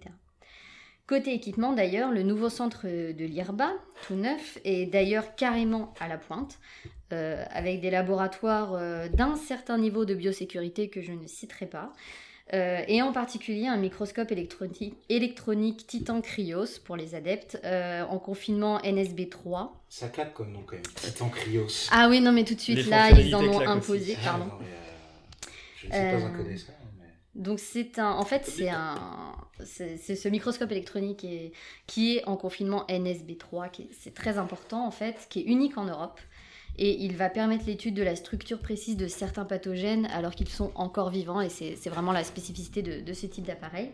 Et donc voilà, donc c'est- au niveau de l'avancée technologique de, l'IRBA. Et euh, alors, en parallèle à l'IRBA, la recherche au SSA, elle passe évidemment aussi par les structures hospitalières, comme l'hôpital Percy, par exemple, avec euh, des nombreux, projets, des nombreux excusez-moi, projets de recherche clinique, euh, comme la conception et la mise en œuvre du module de chirurgie vitale euh, parachutable et déployable en 30 minutes. Pas encore au niveau de la tente Quechua, mais qui sait, un jour peut-être. 30 secondes pour l'attente Quechua. Voilà, bah, 30 minutes et vous avez un module de chirurgie vitale sur le terrain. Ce sera plus rapide avec un A400M, promis. Ça va venir, ça va venir. Donc il y a aussi euh, pas les les- sujets qu'il fasse, on déconne. Toutes les études sur le stress post-traumatique ou le choc septique. Euh, D'ailleurs, le site de Percy est devenu une référence mondiale, attention euh, messieurs, concernant le traitement euh, des personnes irradiées. Et il a développé une expertise en thérapie cellulaire, qui est une des dernières avancées euh, dans ce domaine. L'innovation à SSA, c'est aussi ses liens avec le CECIMO, le Centre de référence à la formation à la prise en charge de victimes d'attentats en préhospitalier, depuis 2016, qui a développé récemment des simulateurs de chirurgie à partir d'organes synthétiques imprimés en 3D. Et évidemment, je ne peux pas résister, je mentionne le module Morphée, ou brièvement comment transformer un ravitailleur C135 en hôpital volant. Donc on n'est pas très loin de, la 400 Ça viendra. Et de la 330 Phoenix. Voilà. Donc, euh, enfin, pour les mentionner, l'innovation SSA, ça passe par la pharmacie centrale des armées, qui est une exception française, il, faut le noter, et qu'on pourra développer plus loin si, vous êtes intéressé. Donc, euh, bon, tout ça c'est bien beau, mais voyons maintenant quel dispositif existe pour financer l'innovation biomédicale de défense au sein ou en dehors d'ailleurs du service de santé des armées. Je vais juste évoquer les deux dispositifs cités par Well. Il en existe d'autres, bien sûr, qui, ont, qui sont les dispositifs rapides et Astrid. Donc côté rapide d'abord pour régime d'appui pour l'innovation duale, mis en place par la DGA et la DGE pour subventionner des projets de recherche industrielle ou de développement expérimental qui peuvent intéresser le domaine de la défense au sens large. Et en face, il y a l'appel à projet de l'Agence nationale pour la recherche, Astrid. Donc l'Agence nationale pour la recherche, elle finance également tout laboratoire euh, en France, hein, euh, suivant les projets. Donc cette année, c'est la huitième édition de Astrid, et euh, Astrid, c'est pour accompagnement spécifique de travaux d'intérêt défense. Là, on est plus dans la configuration d'un financement via une agence nationale de recherche qui vise à financer les projets de recherche, toujours à visée duale, hein, comme, le précisait Well, donc dont les retombées peuvent intéresser à la fois la société civile et le militaire. Bref, l'innovation, donc littéralement, est au service de la santé des armées, et c'est presque un pléonasme en fait que d'accoler les, les deux termes. Mais je voudrais ajouter une petite touche critique à ce beau tableau. En 2015, Le SSA s'est lancé dans un très gros chantier intitulé SSA 2020 et donc qui consiste à une refonte et une transformation totale de ses infrastructures, de ses missions et de toute son organisation. Et la jolie version de l'histoire, c'est qu'il fallait effectivement adapter le SSA aux nouvelles pratiques et aux nouvelles contraintes de terrain. Ok. Mais on va le dire carrément, en fait, euh, le projet SSA 2020 a aussi vu le jour avec l'idée de faire mieux avec moins d'argent. La euh, loi de programmation militaire précédente, encore une fois pour ceux qui ont vu, écouté le podcast euh, précédent, elle avait vu de nettes coupes dans le budget du SSA, assez drastiques, et la LPM actuelle ne les a pas vraiment compensées. Donc le SSA assiste à une déflation des effectifs, couplée à une durabilité d'un haut niveau d'engagement des forces armées sur les théâtres d'opération, en parallèle d'un contexte sociétal qui rend de plus en plus difficile le recrutement de personnel de santé, en particulier de médecins euh, généralistes. Bref, il y a un gros manque de personnel. Donc même si l'innovation reste un facteur d'excellence au SSA, comme l'a rappelé en janvier dernier le médecin général des armées Marilyn Gigax Genero devant l'Assemblée nationale, un des gros enjeux d'ici 2020, voire 2030, reste euh, les ressources humaines. Et euh, pour être honnête, ça me paraît bien terre à terre comme préoccupation par rapport à toutes les possibilités que l'innovation biomédicale peut apporter à la défense. Merci Cécile, c'est très, très intéressant. Alors moi je vais rebondir justement, tu as terminé en parlant un peu de chiffres, un peu de, finances euh, du SSA. Euh, L'Union européenne a annoncé il y a peu dans, dans, la revue Nature le montant de, du budget pour Horizon, de Horizon Europe 2027 donc qui est le futur plan septennal euh, de la recherche euh, au niveau européen, donc 100 milliards d'euros. Euh, moi, je me demandais juste. ouais. Alors, à l'échelle de l'Europe, ça paraît énorme, mais à l'échelle de l'Europe, c'est quand même à relativiser. Mais alors, je me demandais comment, pour la recherche pure, comment les, le SSA, l'IRBA, entre autres, a accès à ces financements? Est-ce que c'est possible? Est-ce que leurs activités bloquent complètement? Alors euh, non, euh, évidemment, ils ont accès à ces financements euh, suivant certaines demandes. Alors il faut savoir qu'en termes de financement, ils ont quand même aussi les financements internes au SSA, hein, bien évidemment, mais ils peuvent, et ils le font d'ailleurs, postuler aux offres publiques parce qu'ils s'intéressent à des recherches d'intérêt pour le service de santé des armées, mais aussi à des, c'est des thèmes de recherche qui peuvent toucher la santé publique en général et qui sont tout à fait justifiés pour postuler au, euh, à Horizon 2027. Après, à ma connaissance, il n'y a pas de posture officielle du SSA vis-à-vis de, de, cet appel d'offres, à part que, en gros, euh, tout, tout, ce qui peut être pris comme financement euh, externe est, le bienvenu. Ça pourrait être intéressant de savoir dans, dans le passé quels ont été les montants d'attribution aux équipes de l'arme euh, du SSA euh, de budget européen. Ah, effectivement, source ouverte, je n'ai pas cette euh, information. On va éviter d'avoir un podcast qui dure 12 heures parce qu'on va avoir des problèmes. petite question par rapport à toutes les évolutions du SSA, est-ce que c'est inclus dans les programmes tels que Félin et Scorpion, justement pour pouvoir suivre l'état de santé des soldats en direct, en pleine mission? Comme dans les films. il y a un peu de ça, ouais. Alors, euh, encore une fois, donc de ce que je connais en source ouverte, euh, il n'y a pas de programme dédié, euh, enfin officiellement lié à félin ou scorpion. D'accord. Pas officiellement. Après, bien évidemment, l'objectif du SSA et de l'IRBA, c'est de mener des recherches qui soient utiles pour la santé des militaires, pour la prise en charge. Et euh, il, est évident qu'il y a certains projets de surveillance globale de la santé des soldats, euh, qu'ils soient, enfin des militaires en général, quand ils sont sur le terrain. Donc euh, je pense que ça pourrait être tout à fait intéressant pour eux. Après, j'ai pas eu d'informations sur ce sujet plus précises. D'accord. Donc il faut qu'on travaille nos sources de renseignements au sein du podcast afin d'améliorer enfin, les en source ouverte, hein, je le rappelle. Ouverte. Hein. moi j'avais euh, juste une petite question de passer la boutade par rapport euh, au fait que j'ai bien compris, on comprend bien que c'est bien entendu pas la priorité du service de santé des armées, mais est-ce qu'il y a des retours sur investissement économique, hein, je parle mm. de, cash, par rapport à toutes ces innovations? Eh bien, détrompe-toi parce que c'est très important. Je Et euh, à l'Assemblée euh, nationale. Non, non, mais à l'Assemblée nationale, euh, effectivement, l'actuelle directrice, enfin responsable du, du, SSA, donc Marie-Line Gigax-Généraux, elle a bien souligné qu'effectivement, la plupart des, des, innovations qui étaient mises en place par le SSA étaient aussi à visée commerciale, puisqu'en partenariat avec des industries privées. Il existe même un label service de santé des armées. Euh, une marque en fait qu'ils ont créée très récemment. J'ai C'est découvert ça. génial. Donc ça existe, il y a un label de qualité service de santé des armées français. French Health Service. Ah, c'est la French Touch. Ah, Voilà, avec un logo. Donc non, c'est une préoccupation importante parce qu'il y a un gros manque de moyens et euh, effectivement tout retour sur, euh, sur investissement est le, est le bienvenu, euh, je pense. D'ailleurs, il y avait un truc par rapport au, au plasma de synthèse, je crois. Oui, effectivement, euh, le plasma de synthèse donc, a été développé par, euh, par euh, des équipes du service de santé des armées, et évidemment qui est essentiel sur le terrain, et qui est- a été développé en collaboration avec une boîte dont je ne me rappelle plus du nom, mais qui effectivement est commercialisée. Je suis désolé, j'étais un petit peu mis en difficulté, mais je pensais qu'il fallait le citer. Non, mais il fallait le citer, mais voilà. Donc, euh, on va peut-être passer maintenant la parole à, Nico, qui va nous parler euh, de l'innovation au service du renseignement. Oui, alors moi aujourd'hui, euh, on, on change complètement de, de sujet. Alors, innovation et renseignement.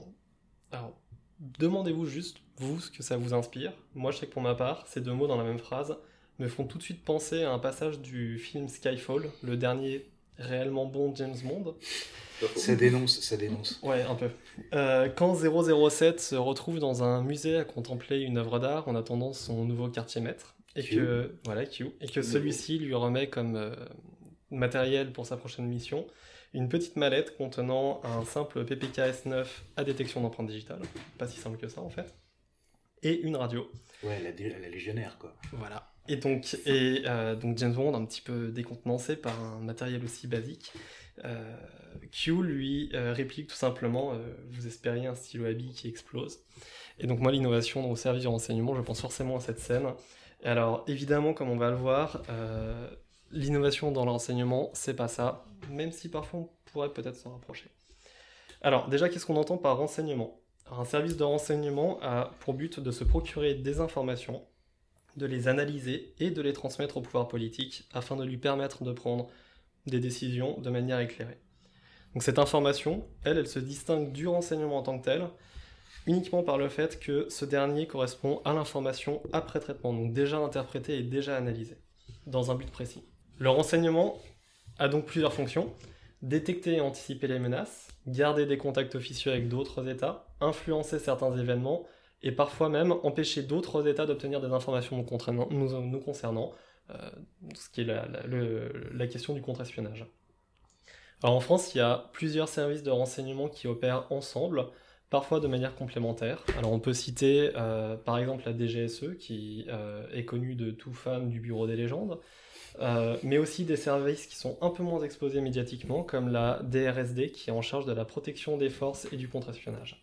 Tout ça, en fait, ça s'appelle la communauté du renseignement, pour ceux Voilà. qui s'intéressent.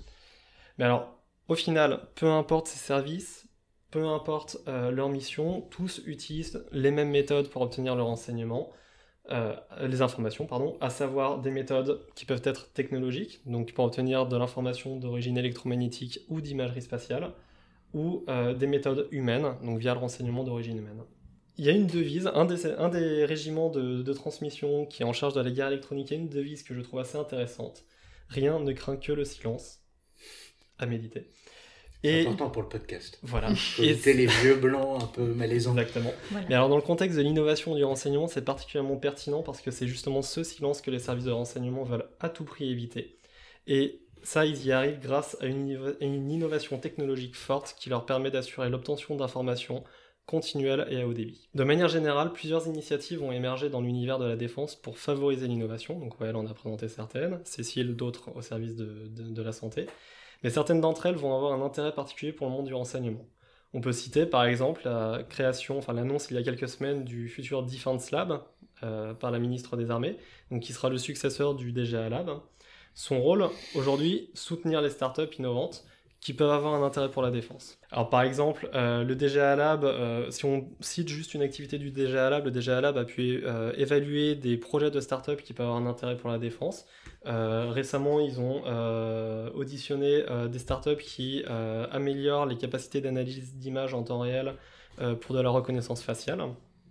On peut citer une autre initiative qui est la création de l'Intel Campus, un incubateur de startups qui est installé au plus près des bureaux de la euh, direction du renseignement militaire sur la base aérienne de Cray et euh, qui lui fonctionne un peu plus par euh, défi thématique, c'est-à-dire poser un défi, trouver les startups où, qui peuvent répondre à ce défi et ensuite les pousser pour développer leur application. Par exemple, l'Intel Campus a un gros focus sur les questions cyber et a déjà mis en place par le passé des hackathons pour identifier certains informaticiens qui peuvent répondre à des questions via du développement d'algorithmes. Il y a donc un vrai mouvement pour se rapprocher des startups pertinentes pour le monde du renseignement. Alors, on peut mettre en lien euh, tout ceci avec une problématique qui est au cœur même du renseignement. Obtenir plus d'informations nécessite donc en parallèle de développer des algorithmes de détection très pointus, donc là on fait le lien avec le cyber, mais aussi des capacités de traitement et de stockage efficaces, euh, donc qui permettent euh, de, conserver l'information au long terme et éventuellement de la réutiliser dans le futur. Alors de ce point de vue, de grandes avancées sont apportées par l'intelligence artificielle, donc je vais juste en parler très, brièvement. Dans un discours récent, Cédric Villani, qui est député euh, La République En Marche, chargé d'une mission parlementaire sur l'intelligence artificielle. Et mathématicien à la base. Et mathématicien. Et, un euh, peu le domaine. Le, euh, il, voilà, la médaille Fields. donc, il a mentionné lors de ce discours que le monde de la défense sera un secteur clé du développement de l'intelligence artificielle et donc on peut juste espérer que ces annonces se concrétiseront par des avancées utiles pour le monde du renseignement. De manière un peu plus spécifique, on peut noter que au sein de la boucle du renseignement, un focus particulier est mis sur l'amélioration des techniques d'acquisition de l'information.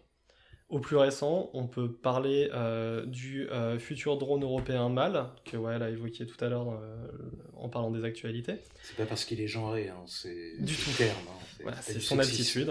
Et donc, qui sera, qui sera un instrument majeur qui sera mis au service du renseignement. On peut également parler de l'acquisition progressive de Drone Reaper par la France, dont l'utilité pour acquérir des informations n'est plus à démontrer. Au niveau de la recherche, plusieurs financements Astrid ont déjà été attribués soit à des équipes publiques, soit, euh, soit en partenariat avec des industriels, afin d'améliorer certaines technologies d'acquisition, par exemple l'imagerie ou euh, l'acquisition électromagnétique. On peut citer euh, le projet Pôle Nord, donc vous trouvez sur le site internet de, de l'ANR. Subventionné par le Père Noël. Bref, c'était nul. J'allais couper au montage sans déconner. c'était nul. Ça va le whisky, tranquille? C'est 10 minutes. Bref. Donc ce, projet Pôle Nord, qui est, euh, qui est un projet d'imagerie polarimétrique normalisée qui a débuté en 2017 et euh, qui implique euh, la société Thales. C'est normal si vous n'avez rien compris. Ouais. Et plus concrètement, la loi de programmation, de programmation militaire mentionne également des améliorations des systèmes satellites, avec la mise en orbite des derniers satellites MUSIS pour l'imagerie à haute résolution, et le déploiement du, service, du système CRS de cartographie d'activité électromagnétique à très haute résolution. Donc tout ça sont euh, différentes euh, initiatives au niveau de la recherche et euh, de, mise en place politique qui concrètement vont servir les services de renseignement pour améliorer leur acquisition. Alors de manière un peu plus ambitieuse, pour le futur. Dans un document publié en 2015, donc dans Sciences et Avenir, le général Masson, qui est l'ancien directeur du renseignement militaire, indiquait que deux des plus grandes innovations françaises dans l'enseignement pourraient impliquer l'imagerie hyperspectrale et le développement des nanotechnologies, donc qui permettraient euh, d'intégrer des systèmes d'acquisition du renseignement très petits, surtout militaires en opération par exemple. Mais on est encore assez loin d'une application concrète pour les forces armées et ces technologies sont aujourd'hui en pleine évolution et on, en reparlera plus tard. Qu'est-ce que tu entends par euh, très petit? Nanotechnologie? Nanotechnologie, on parle de. Ouais, de. Alors, l'échelle du nanomètre. Ouais, alors mi, mi, bout à bout, on est plutôt sur l'échelle du micron, peut-être millimètre. Concluons. Donc j'espère avoir pu vous démontrer euh, de manière succincte que différents programmes d'innovation pourront bénéficier au monde du renseignement et qu'on peut attendre beaucoup du développement technologique dans ce domaine. Cependant, pour finir, sur un point de débat, une fois n'est pas coutume. Il est à mentionner que la plus grande innovation du monde du renseignement pourrait être en fait au niveau humain. En particulier, comme il a été mentionné euh, récemment, les services commencent à crouler sous la quantité d'informations générées par, toutes ces, par tous ces nouveaux systèmes et ont besoin de main-d'œuvre humaine pour analyser les informations. Euh, certains algorithmes ne sont pas forcément à même de détecter euh, l'information utile pour le politique, alors qu'un être humain lui pourrait y arriver. Euh, en plus de ça, compétent. Voilà. En plus de ça, le renseignement euh, d'origine humaine garde une place prépondérante euh, dans, dans, la plupart des services. Même s'il peut être aidé par les technologies innovantes, il faut là encore des officiers traitants à même d'interpréter correctement les informations en temps réel pour rentabiliser cette, cette capacité. On approche donc de la limite de l'innovation technocentrée, Il faudrait vraiment s'interroger sur la pertinence de cette approche et du tout technique dans un contexte où l'humain est aussi important. Alors, par rapport à tout ce renseignement, euh, comment justement le renseignement peut-il collaborer avec des boîtes extérieures qui ne sont pas forcément spécialisées dans euh, le renseignement avec tout ce qui est lié à la sécurité et à tous ces points extrêmement euh, importants? Par exemple, au niveau du biomédical, il y a des, coopérations, mais est-ce que ça peut se faire au niveau du renseignement de la même manière? Alors, tout dépend ce dont on parle. Par exemple, si on regarde les projets de recherche, euh, Astrid ou Rapide, euh, certains d'entre eux, donc comme le projet Pôle Nord, impliquent des boîtes privées qui vont participer au développement de nouvelles technologies qui seront utiles pour le monde du renseignement. Donc là, on a vraiment un partenariat avec le monde extérieur de la défense, qui va enfin extérieur, Thales étant quand même très lié à la défense, euh, qui vont développer de si peu, un peu, si peu. Voilà. Ils font aussi les bandes de métro, non? Ils font pas un théorème ou un truc du genre? on, s'égare là.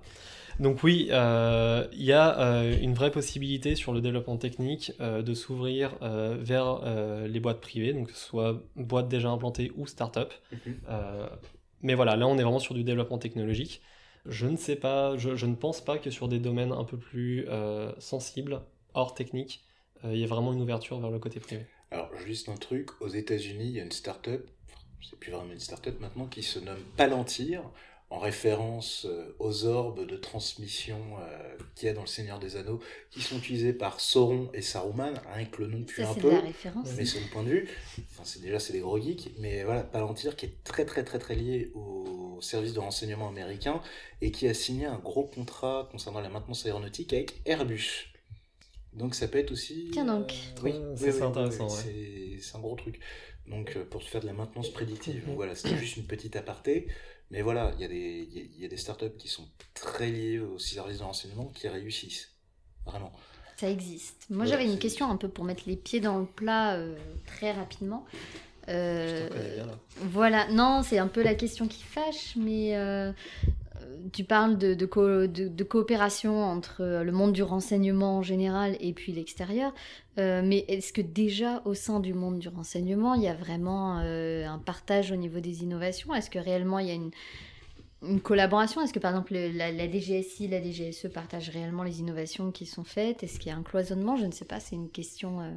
Alors ça, en source ouverte, pour être honnête, c'est pas évident à dire. Faudrait demander à Abu Jafar. Alors, ce qu'on peut noter, c'est que. Euh, si tu nous écoutes, un petit RT, ce serait bien. Hashtag growth hacking. Stop, stop. Bon, ceci dit, ce qu'on peut noter, euh, c'est que euh, la DGSE, par exemple, au niveau informatique, est très très bien équipée, tout comme la DRM. donc, il y a vraiment de très grosses capacités. Après, je pense pas qu'on puisse vraiment parler en. Enfin, là c'est qu'une interprétation personnelle, en termes de compétition entre services sur l'innovation, chaque service a un peu sa mission propre. Euh, par exemple, la DRM dépend essentiellement de, euh, du renseignement d'origine euh, satellite et électromagnétique. Pas que. pas que, mais le gros d'activité de la DRM est quand même focalisé sur l'analyse d'images et de sources électromagnétiques. Donc beaucoup moins certains d'autres services du renseignement. Donc la DRM va évidemment focaliser sur les aspects techniques qui vont être liés euh, aux satellites et va bénéficier justement des, des développements euh, satellitaires dans, qui sont annoncés dans la LPM, peut-être plus que certains autres euh, services de renseignement. Ok. Alors moi, pour ma part, tu l'évoques rapidement, mais est-ce que les, les, services de renseignement ont vraiment les moyens de concurrencer les, GAFAM, c'est-à-dire les Google, Amazon, Facebook, Apple, Microsoft, parce que Microsoft existe encore, et toutes les autres entreprises civiles qui sont très généreuses pour attirer les talents. Euh, dans la Silicon Valley, un salaire, c'est plusieurs centaines de milliers de dollars par an. Bon, le, loyer, c'est à peu près pareil, mais bon, c'est une question. Mais voilà, euh, face à des acteurs privés qui demandent ces compétences qui sont extrêmement recherchées et sont prêtes à payer, est-ce que les services de renseignement ont les moyens de suivre derrière? Et est-ce que le fait de compter juste sur euh, comment dire l'engagement citoyen des jeunes ingénieurs euh, et autres, ça suffit? Bon, là, tu as touché euh, le point problématique avec le renseignement. euh, J'aime bien titiller Étatique. les points, les points sensibles. le salaire. Ah, il tape le whisky, il tape le Ouais, whisky. pour info, euh, le salaire d'un analyste euh, qui a réussi le concours de la DGSE pendant ses deux années de, sa première année de stage, c'est 1600 euros par mois. C'est en source ouverte. Hein, Net Voilà. Net ou brut, oui. Ah, Très bonne- c'est je crois que brut, c'est brut, non, non, brut. non, non, non, c'est brut. Brut, 1600 brut Ah, c'est dur. Ouais, bon, C'est compliqué, c'est- là. C'est un peu hard. Euh, Surtout si tu vas à Paris, même boulevard Mortier, dans le 19e, c'est c'est pas, c'est Le pas loin. 19e est très très cher. Ah, je sais pas, moi, la rive droite. euh, Territoire. Stop, stop, stop, on s'égare. Donc globalement, ouais, le salaire est un vrai problème euh, et les, les GAFA et autres grandes boîtes ont bien compris qu'en montant les salaires, ils attiraient évidemment. Euh, alors j'ai entendu, j'ai vu passer une info il y a quelques semaines, je saurais pas vous dire d'où ça vient, euh, comme alors quoi ça, un effort alors allait, ça c'est pas professionnel. un, élef- un effort serait fait sur Je les suis salaires. désolé pour les auditeurs, je suis désolé pour les auditeurs. C'est pas sérieux. Je m'excuse moi, mais bref. Allez, Un- stoppe le podcast générique. un effort serait fait pour justement augmenter les salaires euh, dans le monde du de, de la défense et en particulier du renseignement. 1623 net. Cet effort est déjà fait euh, pour les filières techniques. Donc euh, la DGSE par exemple recrute énormément de- d'informaticiens, d'ingénieurs, et eux euh, sont pas, forc- pas forcément recrutés via concours, et donc euh, se voient offrir un salaire qui est plus élevé que les analystes par exemple, et qui aide un petit peu à concurrencer les salaires qui pourraient être mis euh, dans, dans- le privé. Après oui, ils jouent sur la fibre patriotique, l'idée de servir l'État, tout ça, Ce qui est tout à fait compréhensible. et ils jouent aussi également et à juste titre, je pense, sur euh, l'intérêt de l'emploi. Euh, travailler dans un service de renseignement, c'est quand même avoir une carrière qui est assez atypique, qui est haute en rebondissement, un travail très intéressant. C'est autre chose que compiler des. euh, Je Exactement. trouve que le bureau des légendes je illustre ça de manière euh, très très très nette. Bah, hein. D'ailleurs, le bureau Euh, des légendes qui a eu quand même un la- la certain pause à- soutien du ministère des Armées. Voilà, la Voilà. pause à 15h30, fin de la journée, moi je trouve ça assez intéressant. Et euh, en Je crois que tu confonds avec au service de la France. Ah oui, au service de la France, pardon. la, la DGSE vient de lancer d'ailleurs des clips euh, pour, euh, re- de recrutement. recrutement. Et aussi, je crois qu'ils ont des, des RH en compte euh, Facebook ou LinkedIn pour euh, répondre aux questions des gens. Mais à mon sens, quelqu'un qui se fait taguer euh, sur LinkedIn sur un poste de la DGSE, je pense qu'il se fait blacklister, mais direct. Ça, c'est. Là, on sort de la question de l'innovation. Euh. Ok, ok, ok. Ça, je- donc, on atteint les limites là. Ouais. Voilà. On atteint et les justement, en parlant de limites, et là on touchait du doigt les limites euh, techniques, Jolie transition, ouais. Joli, Ah ouais. c'est tout On te la un laisse celle-ci. C'est tout un art. D'ailleurs, je peux donner des cours si vous voulez. hein. Focus, focus. Euh, Yann, toi, tu allais nous parler des limites d'une approche technocentrée. Là, là, là, l'innovation. Et en particulier l'innovation technologique. C'est le sacré graal du monde militaire moderne occidental. La petite avancée technologique qui permettra de faire la différence le jour où on en aura besoin, c'est-à-dire la prochaine guerre. Nous ne comptons plus les programmes novateurs censés être une révolution technologique majeure et qui s'avèrent être des cauchemars en termes de développement et de coûts. Spoiler alert, le F-35. Arrête de me griller, enfin. Donc le F-35, censé remplacer une pléiade d'appareils différents en étant pas cher, décollant sur une courte distance et furtif. Je sens poindre un peu de mauvais esprit. À Un peu. peine, à peine. C'est un cas très particulier. En plus de déployer trois versions différentes, c'est-à-dire conventionnelle, à décollage court et naval, sa logistique et maintenance est désormais gérée par un logiciel qui porte le doux nom de ALICE pour Autonomic Logistic Information System. Je Merci. préférais l'accent écossais. hein. Ce n'est pas. Brut Vous me direz, ce n'est qu'un logiciel de plus, rien d'extraordinaire pour n'importe quelle société ou programme moderne. Sauf que Alice est obligatoire pour tout utilisateur du, du F-35, sauf les Israéliens qui ont bien compris la supercherie. Si Alice est coupée pour une raison ou une autre, c'est toute la chaîne logistique qui est alors stoppée, clouant la flotte définitivement au sol. Cette infrastructure F-35 représente à mes yeux l'innovation poussée à son point le plus absurde dans le domaine militaire. Une arme, car c'est ce qu'est avion de combat au final, doit pouvoir servir dans des conditions de guerre intenses.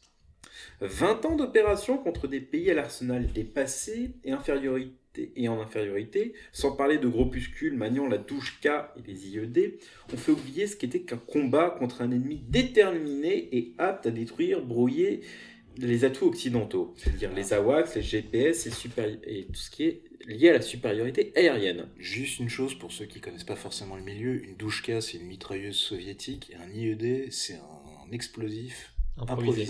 C'est-à-dire Voilà. un petit explosif qu'on a trouvé qu'on fait péter au passage d'un convoi.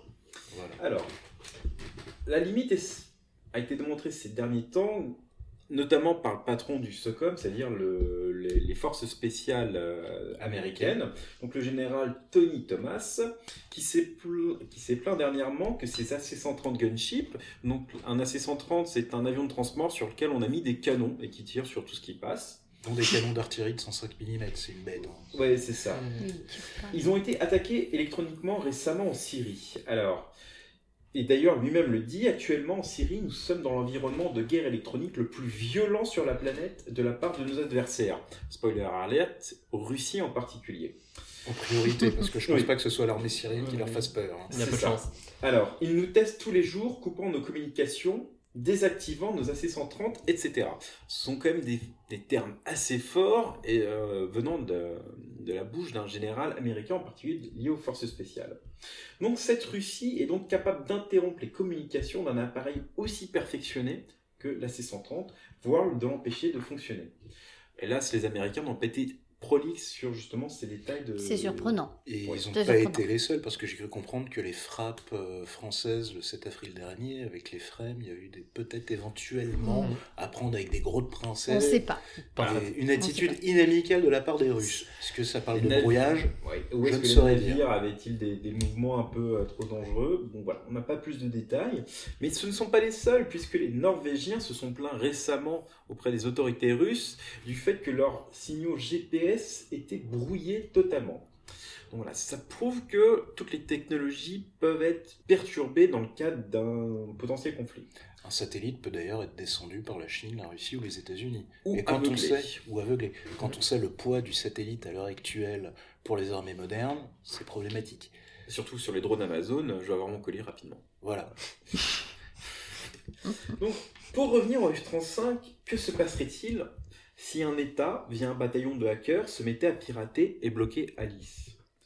Moins cher qu'une batterie missile balistique, bien plus discret, et sans faire un seul mort, un pays modeste pourrait paralyser une grande partie de la flotte aérienne européenne. Oui, car beaucoup de pays européens ont décidé de se tourner vers les États-Unis pour équiper leur flotte aérienne, et en plus avec un seul appareil, le F-35. On peut Et peut-être est-ce que faire un petit inventaire à l'après-vert. Oh, Italie. Grande-Bretagne, euh, Pays-Bas, Norvège, même si on peut faire partie de l'Union Européenne, et peut-être l'Allemagne, peut-être l'Espagne, on ne sait pas Donc trop. on en revient au fait qu'ils auraient dû acheter Rafale. non, c'est pas ça. Alors, je tiens à préciser que personne ne travaille pour Dassault Aviation. C'est exact. Voilà. Alors, la, la- la grosse question avec le, avec le F-35, c'est si la Russie attaque le seul grand centre de maintenance européen du F-35 en Italie, que se passe-t-il pour les forces aériennes qui en sont totalement dépendantes? Jamais un seul avion de chasse n'a été aussi connecté et donc vulnérable alors qu'il va représenter le seul élément d'armée de l'air déjà réduite dans la plupart des pays européens. surtout vis-à-vis de son coût. Surtout s'il s'agit de son coup pharaonique. Alors, le F-35 et tant d'autres systèmes sont faits pour mener des opérations, mais il faut vraiment s'interroger sur sa capacité à survivre à une guerre de haute intensité. La Royal Navy vient d'annoncer que son sept- septième SNA, donc c'est son sous-marin nucléaire d'attaque, serait le Agincourt ou Azincourt en bon français. C'est un petit rappel de l'histoire que le dernier cri en matière de technologie, comme l'arbalète à l'époque, Enfin, c'est quand même un, un- un coup bas de la part des Britanniques. hein. On, renvoie à Google pour ceux qui ne connaissent pas la bataille d'Azincourt. donc n'est pas forcément euh, donc la- l'arbalète n'est pas forcément le, euh, le plus apte à survivre aux rudes conditions d'une bataille. Que de simples arcs et bonnes, bonnes tactiques peuvent saturer un champ de bataille et donner les clés de la victoire. Pour conclure, l'innovation, et en particulier la technologique, est toujours allée de concert avec l'histoire guerrière de l'humanité. Mais il serait dangereux de penser qu'elle seule peut donner la victoire. Bah, je te remercie Yann, enfin on te remercie. Euh, concernant justement l'innovation, euh, j'aimerais peut-être faire un petit point euh, avec ton aide sur justement le coût économique qu'une innovation non maîtrisée peut représenter pour les armées. C'est un point que j'avais un petit peu développé, on pourrait citer la loi de, de ce qui fait que le fait d'avoir des systèmes de plus en plus complexes, de plus en plus chers, il risquerait peut-être, éventuellement, à terme, de rendre l'attrition, c'est-à-dire les pertes au combat, intolérables, et que donc, de facto, euh, la guerre, dans un environnement moderne, face à des armées qui sont extrêmement chers deviendraient hors de prix. Donc on pourrait peut-être être amené à se tourner vers des, des conflits hors militaires, le cyber, l'économique, etc. etc. c'est sûr que quand on passe d'un F-16 qui a 50 millions de pièces à un F-35 qui a 225 millions de dollars, et qu'on réduit les flottes d'une centaine d'appareils à une quarantaine d'appareils, oui, la question de l'attrition se pose. Euh, tu parles des Britanniques, là. Des Britanniques, mais aussi potentiellement des Belges et toute, une série de, pays qui. Même les États-Unis, d'ailleurs, qui ont revu leur commande à la baisse, justement, vu le coût du, projet. Alors, et il n'y a pas que ce projet, on peut parler aussi du Zumwalt, oui. qui est un. C'est un destroyer techniquement, mais plus un croiseur de 15 000 tonnes, je crois, oui, c'est ça, qui, a été, qui va être construit à trois exemplaires. Au lieu de 30. C'est ça, qui coûte, je crois, la, la bagatelle de 3-4 milliards par, par tête. Dollars. Ce qui fait que, à l'heure actuelle, la flotte de surface américaine repose essentiellement sur des destroyers qui ont, allez, qui datent des années 70-80. 70-80, mais qui continuent à être produits. Oui, oui, continuent à être produits, continuent à être modernisés, etc. Mais d'ailleurs, c'est peut-être pas pour rien qu'ils lancent euh, là en ce moment un projet d'achat de frégate. Mhm.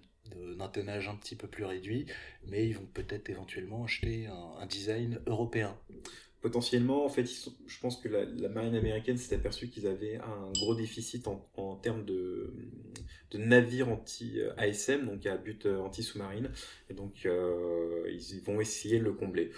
Justement, peut-être éventuellement à cause du semi-échec euh, du Littoral Combat Ship, qui était aussi un, un autre programme un peu disruptif euh, de la, de, la Navy qui coûte plus cher et qui est moins efficace et moins efficient que ce qui était imaginé au début. C'est-à-dire des navires un peu modulaires euh, de combat littoral. Semi-échec, t'es gentil, je parlerai d'échec total, puisque il semblerait que les F-16... Je suis poli, je suis poli. Il semblerait que les L16, les commandes vont être assez réduites et euh, seraient liées uniquement à l'entraînement, voire au test.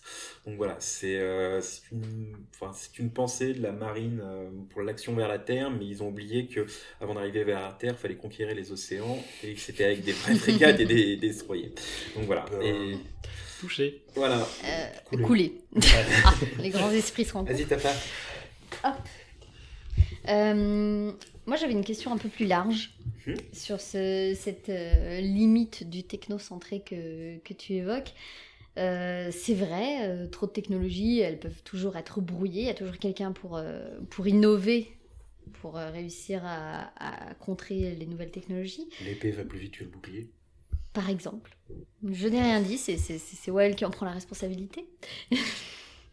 Mais moi, je me demandais si au final, euh, on parle d'une course un peu à l'innovation, on va bloquer les innovations d'en face, est-ce qu'on va réussir à bloquer le système Alice de l'autre, etc. Euh, voilà, ça peut se décliner. Est-ce que c'est pas juste euh, la suite ou la répétition de la course à l'armement post-guerre froide? Celui qui innove précède juste ceux qui vont innover un peu mieux derrière, etc. etc. Est-ce qu'il y a vraiment un risque qui est un peu accru par rapport à cette époque ou, ou pas? La période post-guerre froide, pour moi, c'est une période qui ne doit pas compter, puisque c'est une période où tout le monde a arrêté d'investir en armement, parce qu'il n'y aurait plus de guerre. Elle est froide, mais elle est là. Hein. Alors là, là, on est congelée. Mais Fukuyama, euh. la fin de l'histoire. Oui, non, mais là, j'en Cet article que personne n'a lu, et tout le monde cite. Là où elle tue seule. C'est ça. Mais enfin, c'est des questions, après, c'est, comme disait Well, c'est l'éternelle question du bouclier et de la flèche qui continue. Il va y avoir des évolutions. Alors peut-être par exemple, pour au niveau des communications, passer par les satellites. Ça serait un moyen plus sûr, mais qu'est-ce qui. Est-ce que c'est pas inéluctable Les satellites ne sont pas abattus? Non, c'est l'éternel. Donc dans la continuité de la course à la technologie, à l'armement. À ça continuera. Il y aura des milliards et des milliards qui, sont, qui seront versés dans les différents domaines. domaines donc je ne me fais pas du tout d'inquiétude sur l'évolution de l'armement dans, les prochaines années euh, sur ce point-là. Bah alors justement, moi, je ne peux pas m'empêcher de rebondir là-dessus. Euh, au final, on investit énormément dans l'innovation, le tout technologique, euh, de plus en plus. Si je me souviens bien, sans être forcément extrêmement précis, euh, une des forces à l'époque d'Al-Qaïda était justement le retour au non technologique, à la transmission par la parole, à la transmission par l'écrit. Est-ce qu'on n'atteint pas voilà le, courrier Est-ce qu'on n'atteint pas aujourd'hui la limite du, du, tout technologique? Est-ce qu'aujourd'hui on risque pas de se retrouver face à ce genre de problème, n'être plus capable de euh, d'intercepter, de faire la guerre comme à l'ancienne sans le tout technologique. Bah, oui et non, parce que je pense que même au sein des forces armées françaises, par exemple, au sein de la marine, ils gardent les bonnes habitudes d'être capables de, se positionner avec un compas. Euh, un sextant. Un sextant et un compas, donc bonne technique. Rusticité, rusticité. rusticité, efficacité, Les étoiles, on ne peut pas encore les dégommer. Ouais, c'est ça, enfin. Donc après... ils savent nager dans la marine, tout va bien. C'est un peu lié à tout. En plus, les derniers rétextes, par exemple, au, des groupements français déployés en Estonie montrent que il faut vite réapprendre à savoir bouger sans GPS, euh, ce qui est peut-être une facilité euh, qu'on a un peu trop pris ces dernières années, mais il y a conscience de, revenir en arrière. Je prendrai aussi l'exemple de la LAT, où durant 30 ans... C'est quoi la LAT Alors, la LAT, c'est la... Euh, l'aviation légère de l'armée de terre, donc ah c'est tous les pilotes d'hélicoptères. Euh, blanc. blanc, ouais. Voilà. Euh, donc tous les hélicoptères euh, liés à l'armée de terre, où justement durant 30 ans, on a eu des gazelles non armées euh, qui devaient, avec enfin pas non armées, mais sans aucun bladage, qui devaient affronter les terribles canons soviétiques, et donc qui ont, suite à ce gap technologique, entre guillemets, ont dû adapter des tactiques de vol et de combat très spécifiques c'est simple, hein, raser, raser les forêts, le sol au plus près. Ce qui donne d'ailleurs lieu à des vidéos sur YouTube qui sont assez ouf. Je vous invite à aller les, les, consulter. Vous tapez Gazelle euh, Lowfly euh, sur Facebook. Placement de euh, sur, sur, YouTube, pardon. Et c'est assez ouf, quoi. Et encore, je, pense qu'on voit pas grand-chose par rapport à ce qui est, à ce qui est fait oh, réellement. sûrement, sûrement. Mais ce savoir-faire, je pense, est entretenu. Et même si la LAD possède désormais le Tigre, un peu mieux armé que notre bonne vieille Gazelle, il continue à employer toutes ces tactiques. Un peu mieux armé. il a quelques euh, griffes. Voilà, quelques griffes. Donc c'est on garde un savoir-faire important pour pouvoir être prêt. Mais bon, euh, quelle est la limite? Je pense que voilà, c'est le prochain conflit qui déterminera ou pas si on a su bien faire. Juste un dernier point rapidement. Tu t'as pas arrêté de démonter le, F-35 vis-à-vis de tous ces problèmes, etc. C'est facile. On n'aime pas le, F-35. Pourquoi il a autant de succès, que ce soit en Europe ou ailleurs, euh, en Turquie, en Corée du, du, Sud? Pourquoi il est autant acheté Parce que c'est un programme qui a été mis au point par les États-Unis pour remplacer déjà une grande partie de, leur, euh, de leurs appareils, donc il y a un, effet d'échelle. C'est pas un argument technologique ça pas un argument technologique. Pas forcément technologique, ça peut être politique. Il y a peut-être une recherche d'une certaine esthétique de la puissance, avec l'argument de la cinquième génération qui est martelé par Lockheed Martin et les Américains. Il a été aussi conçu, il faut dire, euh, par les Américains pour assécher les crédits de technologie européens. Ah, la théorie du cheval de Troie. Quoi. La théorie du cheval de Troie. Venez investir chez nous. Si vous venez investir chez nous, vous aurez un maximum de, de retour sur investissement, ce qui ne sera pas forcément le cas au, au bout du compte. Au bout du compte. et au prix de notre euh, indépendance, notre souveraineté. Ce qui fait que des milliards qui auraient pu être investis dans des programmes européens ont servi à nourrir un programme américain euh, qui est devenu euh, quasiment obèse et qui entretient aussi une dépendance. On ne dit pas le physique, non, mais, non, non, Ça, non, je suis pas d'accord. C'est tout. Non, mais... Pas le physique.